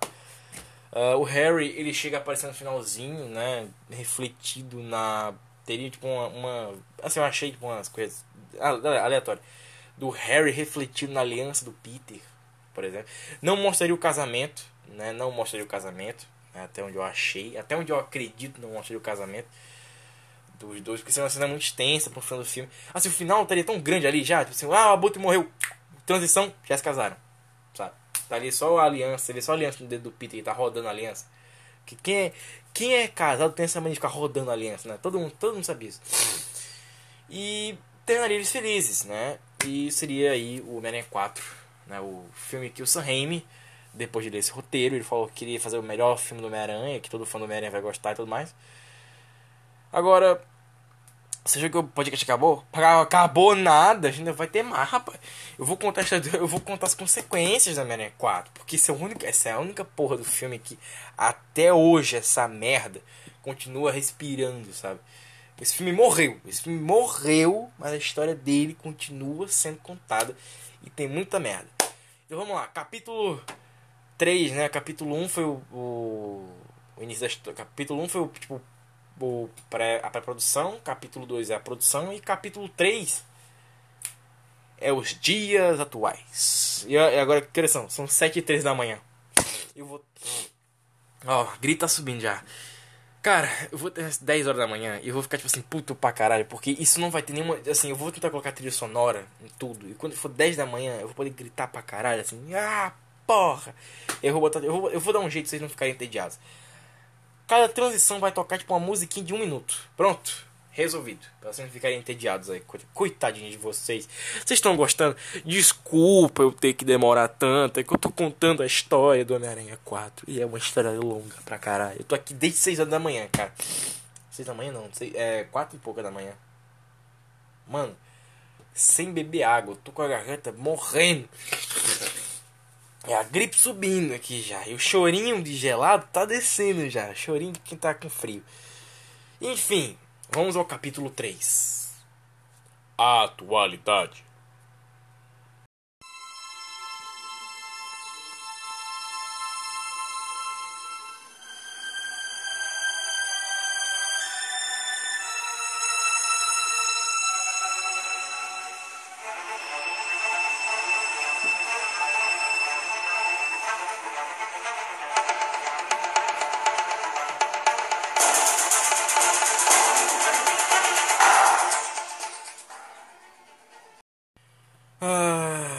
Mentir não. Deu uma preguiçinha agora. Deu uma preguiçinha marota, hein? Puta merda. Bebi água. Estamos ok já pra continuar. Ah, tô cansado. Tô cansado já, gente. Dá um descanso. Sei lá, 40 dias. Eu tô muito cansado já. Ah, vamos lá. Olha, mais uma quarentena. Quarentena. 40 dias, 40. Dá, dá mais uma quarentena pra descansar. Jesus. Não. Não, esquece esse negócio aí. Falei merda. Atualidade, né? Puta que pariu. Como é, quando, é- quando é que eu começo? Vamos lá. É, acho que eu posso começar por Thor. Ganhou a data de Homem-Aranha 4 em 2011. Ah, o Homem-Aranha 4 ele foi cancelado, cara. Acho que se eu não me engano, alguns meses. Muitos. Tipo, se eu me- o, o Amazing Spider-Man 4. Amazing Spider-Man 4. O, o espetáculo Homem-Aranha, ele ainda era chamado de Homem-Aranha 4 as grandes, not- os grandes notícias e tudo mais ainda chamavam aquilo de Homem-Aranha 4. Até a galera começar a se acostumar com o fato de que aquilo não seria o Homem-Aranha 4. Uh, a Sony deu muito tempo né, para fazer o jogo ali do, do Amazing Spider-Man. Logo correndo na velocidade da luz, a Sony fala pra Marvel que não vai rolar mais Homem-Aranha 4. E o Thor fica com a data do Homem-Aranha 4. Aí as pessoas começaram a desconfiar sobre o Homem-Aranha 4 ter sido cancelado. E aí a Sony vem a público e fala que o Homem-Aranha 4 foi cancelado e que uma nova franquia seria feita. Né? Eles cancelam o Homem-Aranha 4 em 2010 e eles anunciam muito pouco tempo depois que uma nova franquia já está em planejamento e que vai acontecer em 2012. Sim, 2012. Seria, como nós vimos, Amazing Spider-Man, né, com Andrew Garfield. E ali a Sony viu que poderia fazer filmes mais rápidos, né, como Amazing Spider-Man, Amazing Spider-Man e Amazing Spider-Man 2. E assim criar uma franquia a partir dali. Que essa também foi pra merda, foi pra vala, porque puta que parece. Ah, enfim, já, já entendeu. Então, no fim das contas, acabou tudo na merda. Chegando na atualidade, em 2015, surge boatos de que Homem-Aranha 4 poderia acontecer. Várias notícias saem por aí. O roteiro vaza em alguns lugares. Versões nada, nada oficiais. Sai a narração de que. A narração, eu digo, um texto assim. De que haveria uma briga contra o Rino. E tem gente que fala que teria o Shocker e o Electro como grandes vilões também do filme. Seriam quatro vilões. Uh, o acordo do, do Homem-Aranha virar possivelmente 10 filmes, né, Homem-Aranha do 1 ao 10, também foram revelados que sim, eles fariam, fariam Homem-Aranha do Tobey Maguire até cansar. E também não deu nada. A Sony também libera a, a notícia que queria rebootar o Homem-Aranha desde Homem-Aranha 1. Né, que ela pensou assim, Homem-Aranha 1 não foi muito legal, vamos fazer reboot depois dessa porra. E aí o Sam Raimi fez Homem-Aranha 2, então foi tudo ok. A Sony né, ela falou que se o primeiro roteiro do Homem-Aranha 4 fosse aceito pelo Sam Raimi fosse fosse fazer, lançariam um box novo do filme do Homem-Aranha 3, né, como eu gosto de chamar box DVD, e faria um novo final para Homem-Aranha 3, onde teria o buraco onde o Venom iria cair. Né, não haveria morte do Venom. E o Harry também não, não morreria. Então eles mudariam todo o final só pra trazer o Harry de volta à vida e por aí vai. Pra poder chamar o, o primeiro roteiro de tratamento. para não parecer que eles estavam no desespero de ah, precisam fazer uma Homem-Aranha 4 logo. Uh, o Sam Raimi pula, pula fora do projeto. É divulgado que o Sam Raimi pulou fora e que aí o Tobey Maguire também pulou fora. E a Kristen Dust, quando ela soube, ela também pulou fora do Homem-Aranha 3 né, o projeto Homem-Aranha 4, pelo que a Kristen Dust alguns anos depois era ainda chamada de Homem-Aranha 3, né, tipo, sabe quando você pega tipo um, um load de jogo, um save game, vamos dizer assim, aí de vez em quando buga que a fase fica com o nome de da fase anterior. Pronto. Aí quando você passa a fase que tem o nome de, sabe? Você tá jogando a primeira fase, não tem nome. Aí você acaba a primeira fase, começa a segunda, aí tem ali no save o nome da fase primeira. Aí quando você zera, quando você zera o jogo inteiro é que você vê o nome fase final, sabe? Tipo essas loucuras assim de ter o nome da fase depois que você passa ela. Então, se é a mesma coisa assim, o projeto, o projeto, o projeto era Homem-Aranha 4. Mas as coisas dos letterings e por aí vai eram chamadas de Homem-Aranha 3. É, tem gente até hoje que fala que alguns, algumas fotos de montagem do Abutre tinham sido comercializadas em alguns lugares, em alguns países, e que pessoas começaram a ver aquilo ali e começaram a criar bonequinhos do Homem-Aranha né, para vender por aí em camelô. Ou seja, os camelôs de alguns países, não sei se tem, mas deve ter, né? Vendeu o bonequinho do Abutre. Já pensou nisso? A mulher gato. Mulher gato não. A gata negra da Anne Hathaway, por exemplo, tem um boneco dessa porra. Eu vi uma vez quando era criança. Tem um boneco disso. Tem uma bonequinha da gata negra, cara. Tem noção que, que, é sério, existe uma boneca da gata negra da Anne Hathaway. Que não tem nada a ver com Anne Hathaway, mas tem lá. Eu já vi uma vez quando eu era pequeno que tinha lá Homem-Aranha 3 e tinha a bonequinha da gata negra. Eu falei, ah, a gata negra vai estar no, vai estar no filme do Homem-Aranha, que legal. Não, não tem essa história. Tipo assim, a bonequinha da gata negra da Anne Hathaway, ela é uma parada que ela é falseta pra caralho, é falsificada, ela é piratona. Só quem tava na época acha essa porra. Eu acho que hoje nem deve existir mais com pessoas que compraram. Assim, quem comprou acho que deve ter quebrado essas porra já. Porque deve ser tudo criança, né, cara? E. Isso não era um negócio assim, tipo, nossa, que impossível. Não, era, era é sério, isso existia naquele tempo, sabe?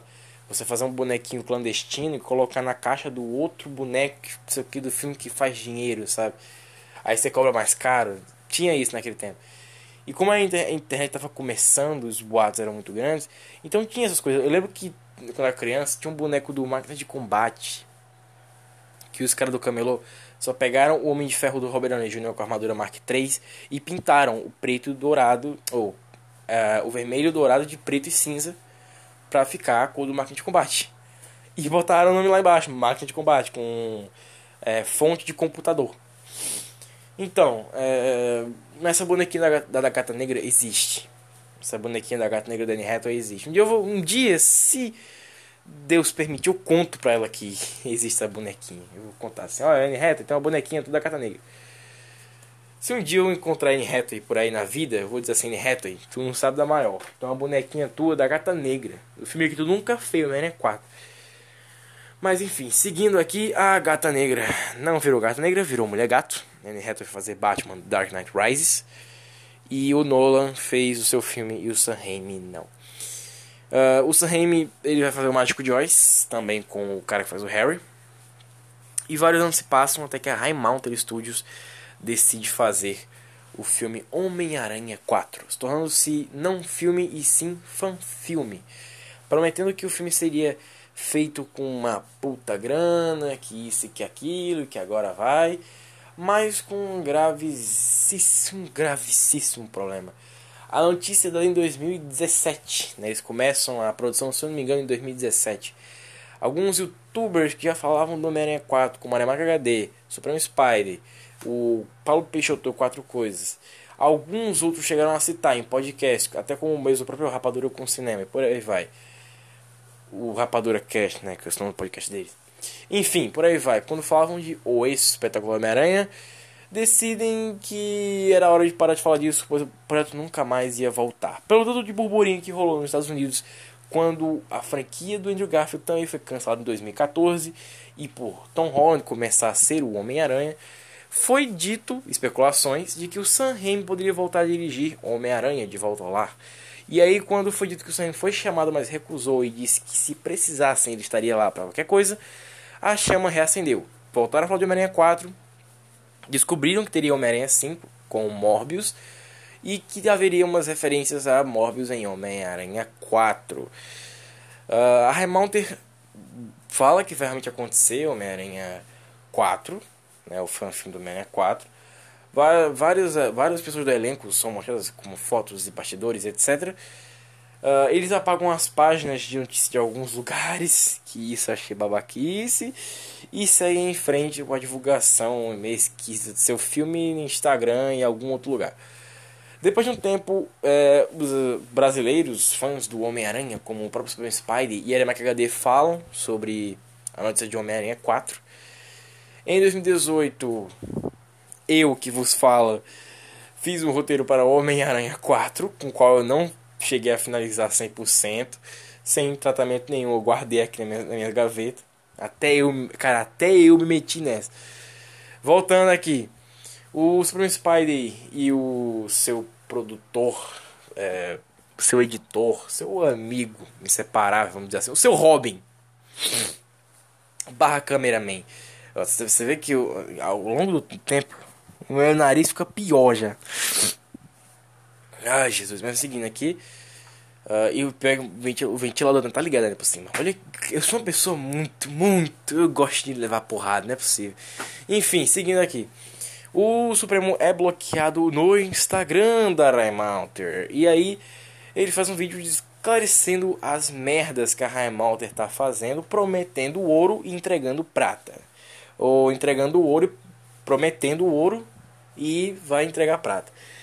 Perde a vontade de falar do projeto e é dado como o youtuber sincero da internet e que foi contra a moda barra movimento do fanfilme Homem-Aranha 4. A Heimalter abre uma um Patreon, né, alguns tempos antes, que acaba arrecadando 11 mil, rapaz, 11 mil dólares.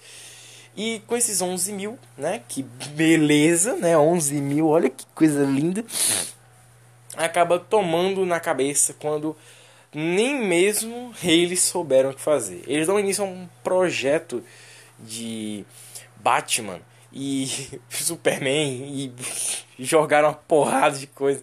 Eles acham, eles acham que 11 mil é 400 milhões, né? Uma porra dessa.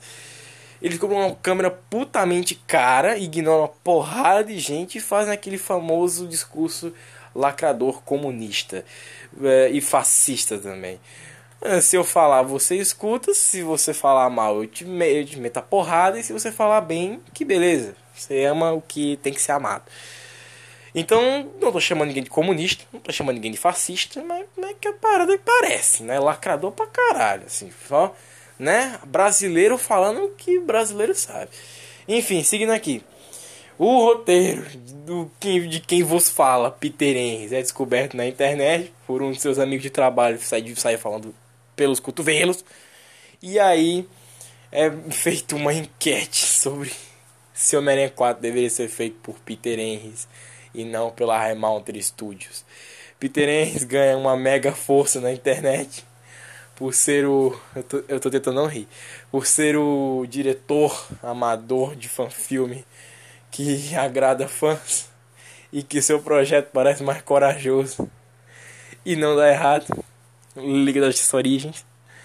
Foi um filme brasileiro que vai seguir uma cartilha de cinema, de introdução, primeiro, segundo, terceiro ato e encerramento. Peter Peter divulga que o seu roteiro existe, que precisa de tratamento. Existe um canal que é ridicularizado, que é o Nerd Force, atualmente sumido o canal. Não tem mais vídeo até lá. A data, assim, a, a data que eu tô gravando, Nerd Force não posta mais nenhum vídeo. Acho que acabou aquela porra lá. Nerd Force divulga uma treta absurda entre Supreme Spider e a galera do, a da Mountain. A galera da Mountain continua divulgando coisas de projetos aleatórios a data de 2020 é retirada e vai ser jogado para o limbo. A data do, do Homem-Aranha 4 jogada para o limbo. Diversos youtubers começam a crescer com a proposta de que vão falar de Homem-Aranha 4. O vídeo que tem um, que tem um, possível, um possível fantasma em Homem-Aranha 3 cresce absurdamente, deixando qualquer um cagado do juízo. E claramente que dá merda quando é divulgado que Peter End tem aproximação com Supreme Spider e Areva HD e que possivelmente haveria a possível aceitação dos, dos grandes youtubers faladores de Homem-Aranha, de conteúdo de Homem-Aranha, sobre o projeto do rapaz que faria com que tudo seguisse em frente. Eu tô tentando não rir. Cara, porque é foda. Eu tô metido. Cara, é, é, a primeira vez que eu sou o assunto do meu podcast. Tá vendo como é loucura? Cara, essa história é muito louca, né? Eu sei. Então. Deixa eu abrir. Deixa eu, vamos, vamos ser sinceros aqui. Não vamos, não vamos ficar nesse, nesse negócio de robozinho. É, a galera realmente achou que o. Só porque eu falei, né, eu conversei no Instagram com o Supremo, com o Arema HD, e que realmente isso aconteceria, né? Que, é, que o meu roteiro do Homem-Aranha 4 seria é, se tornaria realidade. Se vocês quiserem, algum dia eu leio né, meu roteiro. Vai ter agora o, o programa do do Audio Stories, né, que é basicamente um, um, um, quadro aqui do podcast, onde a gente pode contar qualquer história que a gente queira, só que a gente nunca publicou. Pode ser até, ser um, pode ser até que seja uma, uma fanfic sua, você pode mandar pra gente, a gente lê ou nos podcasts ou no áudio history. Ou seja, o áudio history são basicamente histórias que a PIP Studios queria contar, já que basicamente esse podcast é meu, mas quem dá a grana é ela. E por aí vai. Ou seja, se um dia vocês quiserem, eu conto o meu roteiro no áudio histories. Ok? Mas seguindo aqui, a galera, a galera realmente achou que eu ia, né? Ah, não, você está falando com o Supreme Spider, você está falando com a Animac HD, você falou que eles são pessoas bacanas, né? Você falou em suas redes sociais. Então quer dizer que você está convencendo eles a fazer a divulgação do seu Homem-Aranha 4 para rolar um negócio que. Não, não é isso, gente, não tem nada a ver. O que eu estou dizendo é o seguinte. Não é porque, ah, eu tenho um roteiro. Você pode ter um roteiro. Você pode ter um roteiro. O Supreme Spider e a Animac HD pode ter um roteiro também. Mas não quer dizer que eles vão sair fazendo a parada, entendeu? Não quer dizer que vão sair fazendo a parada. Fato é que é uma coisa complicada. Claro que é, é muito complicado, sabe? Vai ter o, tem o Supremo que tá fazendo aí o Aranha Verso dele. Uh, tem, tem a galera da Mountain que tá mexendo mundos e fundos para fazer uma porrada de projetos, mas sabe? É que nem criança quando começa uma parada e quer começar tudo de uma vez, não sabe qual vai terminar primeiro. É a mesma coisa. Então, a única diferença é, o Supremo ele não trabalha com produtores, então ele não tem que ficar ouvindo bosta no ouvido dele, e ele vai fazer o que ele bem entender. E já eu não, eu trabalho com uma penca de gente, produtor pra caralho, dono disso aqui, que manda a parada tal, que tem produtor executivo, produtor financeiro. Cara, é um saco do cacete. Então, o negócio é o seguinte: a única coisa que eu mando é no meu roteiro. Tirando isso, não tem nada que eu faça mais. O Supremo, ele pode tirar, sei lá, ah, eu vou tirar aqui do meu bolso 45 milhões de reais. Pronto, tá aí feito 500 mil filmes. E aí, cara, vida que segue, sabe? A, a galera da Remounter eles abriram um Patreon pra doar grana, sabe? Pra galera doar pra eles. Cara, daqui a pouco até eu vou abrir um Patreon, abrir um, é, padrinho, Patreon, né? É, abrir um, abrir uma parada pra doação. Ô galera, doa grana pra poder fazer aqui o, o, o sei lá, o Liga da Justiça 500.527. 500.527, matemática, beleza. Só que a parada é o seguinte, é, eu saí do Instagram por esse motivo específico, que era muita gente dizendo assim, porra, cadê o Homem-Aranha 4, rapaz? Cadê essa merda? De novo, essa treta do Homem-Aranha 4 não acabou. A Raimalter já disse que vai dar merda. Quando você bota muito personagem na parada, tá pedindo pra dar merda. Teu roteiro tá marcado, se tu apagar esse roteiro e escrever outro, vai ficar aquela mancha de novo. Seja, esse Homem-Aranha 4 da Raimalter tá na merda.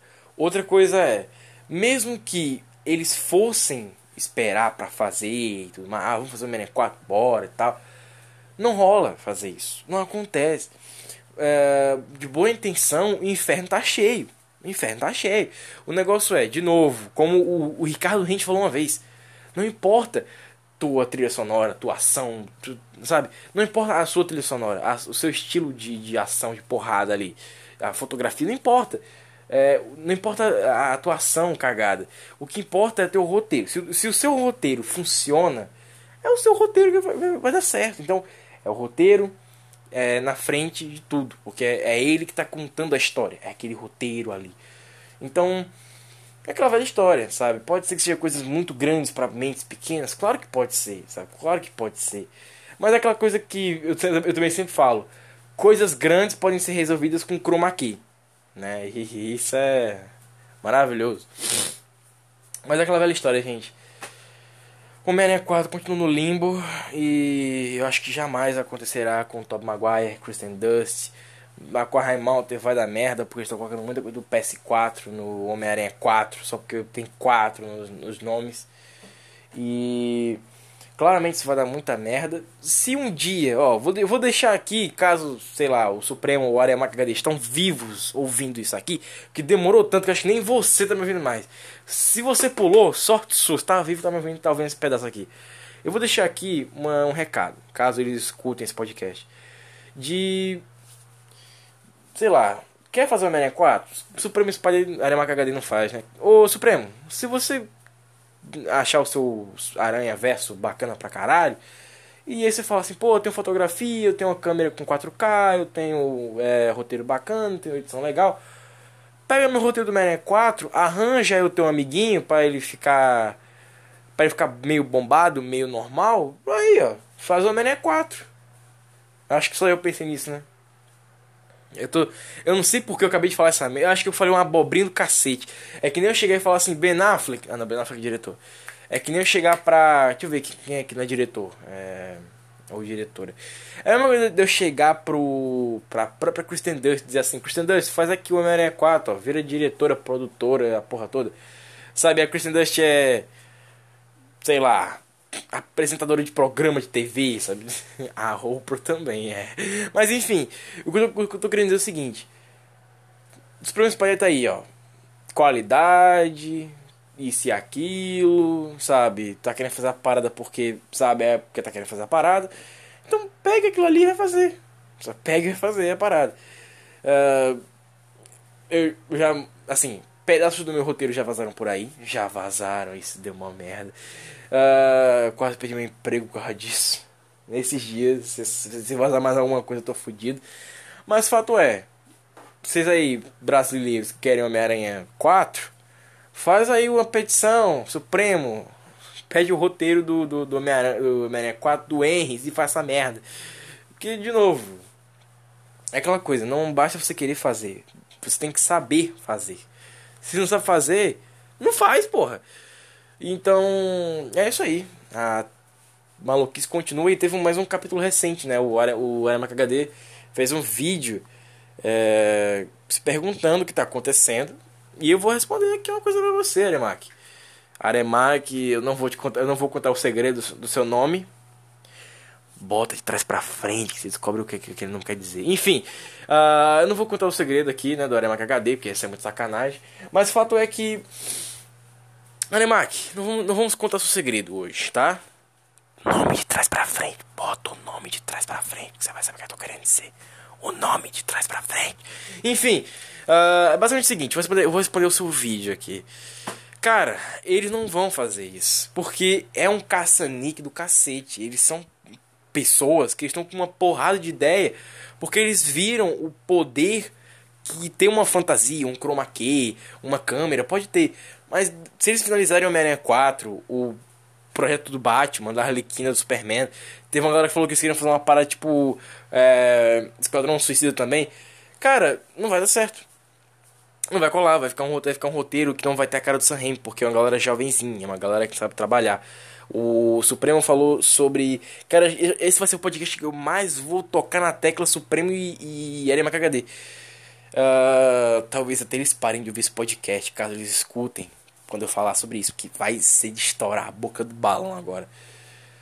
Cara, vai ficar uma merda. E vocês ainda estão dando pilha, estão botando é, lenha na fogueira. Beleza, dá view. Sabe? Uma coisa que não se recusa no YouTube é view. O Aremac HD tá precisando, porque ele parou o canal dele agora um tempo. O Supremo também. Então, deixa aqui um recado, ó. Aremac HD, procura no YouTube, se inscreve, deixa o like, ativa o sininho das notificações que o YouTube tá uma merda. Supremo Spider Ultra. Se, eu acho que tem como. Acho que aqui tem como deixar link na descrição, né?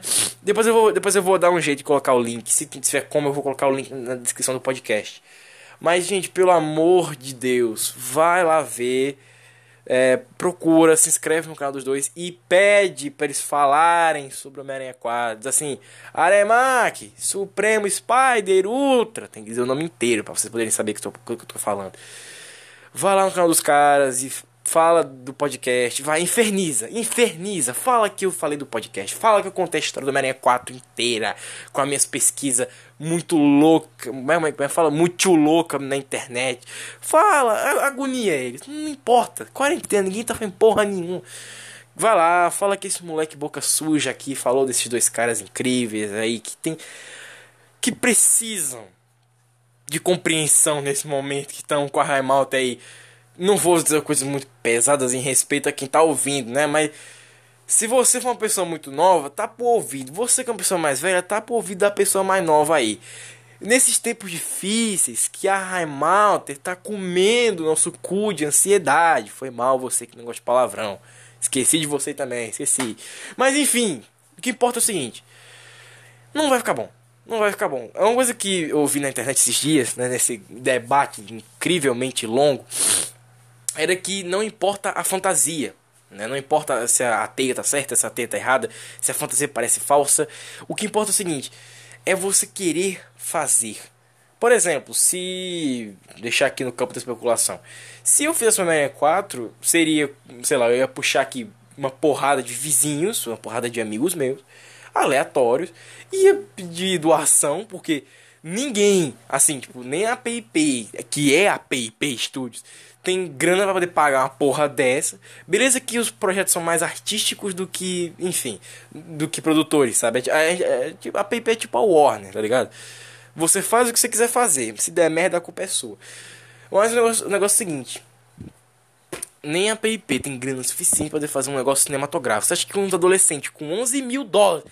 Adolescentes com 11 mil dólares. Repito, adolescentes com 11 mil dólares. Só 11 mil dólares. Que acham que podem fazer isso. E que claramente não vão fazer isso. Do jeito, do jeito certo, sabe? Porque Beleza, Nova York, Estados Unidos, vocês podem ir lá e fazer as paradas, fazer 3D do Homem-Aranha. Ô, moto, filha da puta, cara. Lucas, apaga isso. E se você usar isso como comédiazinha, lhe quebro na porrada. É, voltando em 3, 2, 1 e. Enfim, mas é o seguinte. Não é porque são americanos e já tem Nova York ali, ó, já pode andar, só ande pela rua e vai dar pra filmar. Não. É aquela coisa que é clássica, sabe? Tu tem que fazer a parada direito. Uma vez, uma vez eu tinha ouvido em algum lugar, não lembro onde é que foi, que é você pode ter uma coisa horrível em termos de produção. Uma fantasia merda, uma, uma, uma, um elenco merda. Você pode ter uma, porrada de coisa merda. Mas se seu roteiro for bom, se você tiver uma direção que manda os atores fazerem de novo, de novo, de novo até eles acertarem, tá ali. Teu filme tá bom, sabe? Teu filme tá legal. Porque é o fato do seu roteiro ser bom, é o fato dos seus, seus personagens serem bons, do seu, do seu trabalho ser é, um esforço, que faz ele ser bom. Essa galera, ah, eles vão. Ei, agora é sério, vai ter um hate muito grande agora, né? Eles vão chegar e vão dizer assim: seu merda, você tá difamando nós, processo. Mas é fato que eles estão fazendo por fazer mesmo, sabe? Ah, vamos fazer uma Homem-Aranha 4 pra chamar grana? Bora! Mas vamos fazer o que depois? Vamos ser uma porrada de coisa aí. Fizeram o. Aquele curta lá do Star Wars que é cagado pra caralho. É tudo uma merda. Que negócio bosta. Usaram o CGI do jogo do Homem-Aranha do PS4, que eu não achei ruim. É, foi inteligente da parte deles. Mas é aquela coisa, não é o 3D, sabe? A trilha sonora tá bacana, só a trilha sonora mesmo. Mas é aquela coisa o elenco pode ser uma merda, mas. É. E se esforce, né? Eu desejo que a Heimalter faça isso. Que fique aceitável e que ninguém encha mais o saco. Né? Porque já deu, né, gente? Já deu. Eu acho que o maior recado que é. Que, o quê? GD Gameplay, Aremac HD, Supremo, coitado do Supremo, nem dorme mais, coitado. E escutam é. Olha Cadê o vídeo do Homem-Aranha 4? Acho que a galera nem dorme mais sabendo dessa porra, né? Ah, tem que falar. Mas hoje em dia, o Homem-Aranha 4 se tornou uma coisa tão banal, já ficou tão banalizado, porque, cara, você é que nem o Snyder Cut, tá desde 2017 falando dessa porra, ninguém aguenta mais, sabe? Quer dizer, Snyder Cut foi desde 2018. Mas, ó, não aguenta mais, sabe? Ah, já foi, já deu, sabe? Já, já falamos demais. O da Ramalter já tá decretado. Decretado, tá? Eu decreto, eu bato um martelo hoje porque o podcast é meu, eu posso falar isso aqui. Decreto, tá uma merda. Vai ficar uma bosta, tá cagado. Tá, caga, tá cagado demais. Tem o. O, o Aranha vs Supreme Spider. Tô achando bacana. Tô achando bacana. Só não pode levar pro lado da fotografia, né? Que fotografia demais dá merda. Eu acho que todos nós que fazemos fanfilme, que fazemos fan quadrinho, fanart, teorizamos em cima das coisas, a gente tem uma chance de errar. Sempre tem. Uh, ou, ou da teoria ficar muito viajada por acreditar que tudo é possível, ou do filme ficar muito louco em algum aspecto só porque a pessoa já tá muito, nossa, que legal isso aqui. Por exemplo, o Supremo Spider ele falou que ele é fotógrafo, então ele pode ficar só brincando com a fotografia do filme que nem o Zack Snyder faz de vez em quando. Eu, por exemplo, eu falei, eu acabei de falar aqui. Eu acabei de falar aqui, já acabei de apontar meu erro. Chroma key resolve tudo. Posso fazer um, eu posso fazer o liga sem ter em chroma key, se eu quiser. É, o, o a por exemplo, ab, abre um monte de projeto Tá fechando algum? Não tá fechando nenhum. Fica abrindo, abrindo, abrindo, abrindo, abrindo. Daqui a pouco eles vão confirmar que eles vão fazer um, um, um filme para cada personagem da cultura pop que existe. Porque eu não vi porra nenhuma. E de bom mesmo, até agora não tem nada. Uh, coisas assim, uma coisa que, velho, você quer um conselho, já que esse podcast tá longo pra caralho, você quer um conselho? Quer fazer é, filme, fan, filme, fan série? Fala o seguinte: pega é, uma, a sua câmera, compra um tripé ou só pega o celular mesmo e, e dá um jeito, sabe? É, faz coisas normais, cria histórias normais, sabe? Coisas simples. Porque, para e pensa, se você ficar muito nessa onda de ah, eu vou fazer, é, vou logo chutar a porta e vou fazer o que eu te aí, não vai dar certo. Não vai dar certo. Sabe? É, você ter a experiência com as coisas mundanas, treinar direção, treinar roteiro, para aí você poder, sabe, seguir o baile, seguir em frente e nessa e sabe, o vai acontecer. Então, já que esse terceiro capítulo e capítulo final já tá aqui pra gente poder abrir o jogo e falar abertamente sobre o Super Spider, sobre o Aramac HD, Aramac HD principalmente, Supremo que ficou revoltadão. A única coisa que eu lembro do, do, do Supremo é ele batendo o taco de beisebol na mão, dizendo assim, fica em casa. Enfim, mas é aquela velha história. Quando a vontade é de produção, o público diz não. E eu tô dizendo não para Homem-Aranha 4. Diga não também. Tá vendo? Agora tá, agora tá propaganda da Globo, né? Diga não ao Homem-Aranha 4. Ah, isso vai dar o que falar, hein? Puta merda, eu tô sentindo. Vai vir uma galera no amigo da Marvel, no privado, falando: Ô filha da puta! Cara, eu tô, tô sentindo. Eu tô sentindo, tô sentindo, tô sentindo. Mas é isso. É isso. Motos passando, o chão frio, gelado. Tô me sentindo no filme do Zack Snyder já. Enfim, acabando por aqui, espero ter gostado, espero ter gostado desse podcast. Né? Se você ouviu até aqui, infernize o Aremac HD, infernize o Supreme Spy pra eles ouvirem isso aqui. Eu tô gravando isso aqui no dia 17 de setembro de 2020, quarta-feira, né? Quinta-feira. Então, se na sexta o mundo acabar, ferrou. Né? Sexta-feira, esse mundo acabar, tudo na merda. Eu vou, eu vou, eu vou postar esse podcast na sexta.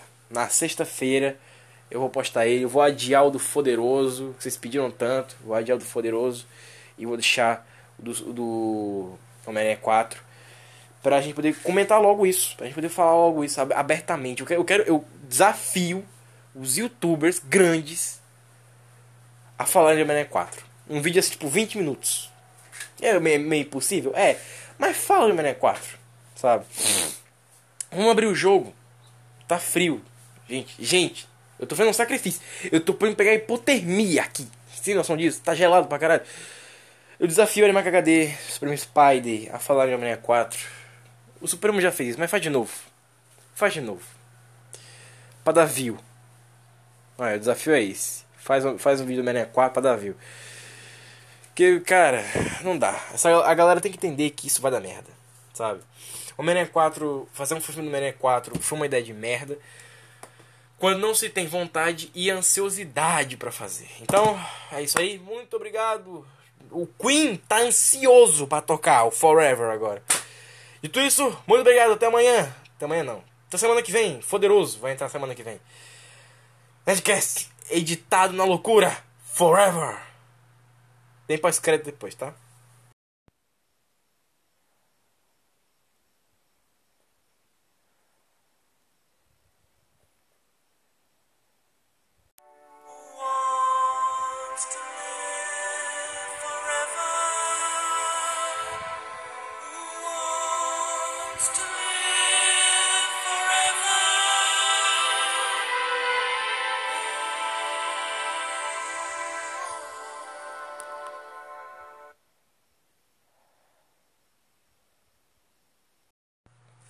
Então, você que ficou até agora, tá aqui esperando pós-créditos.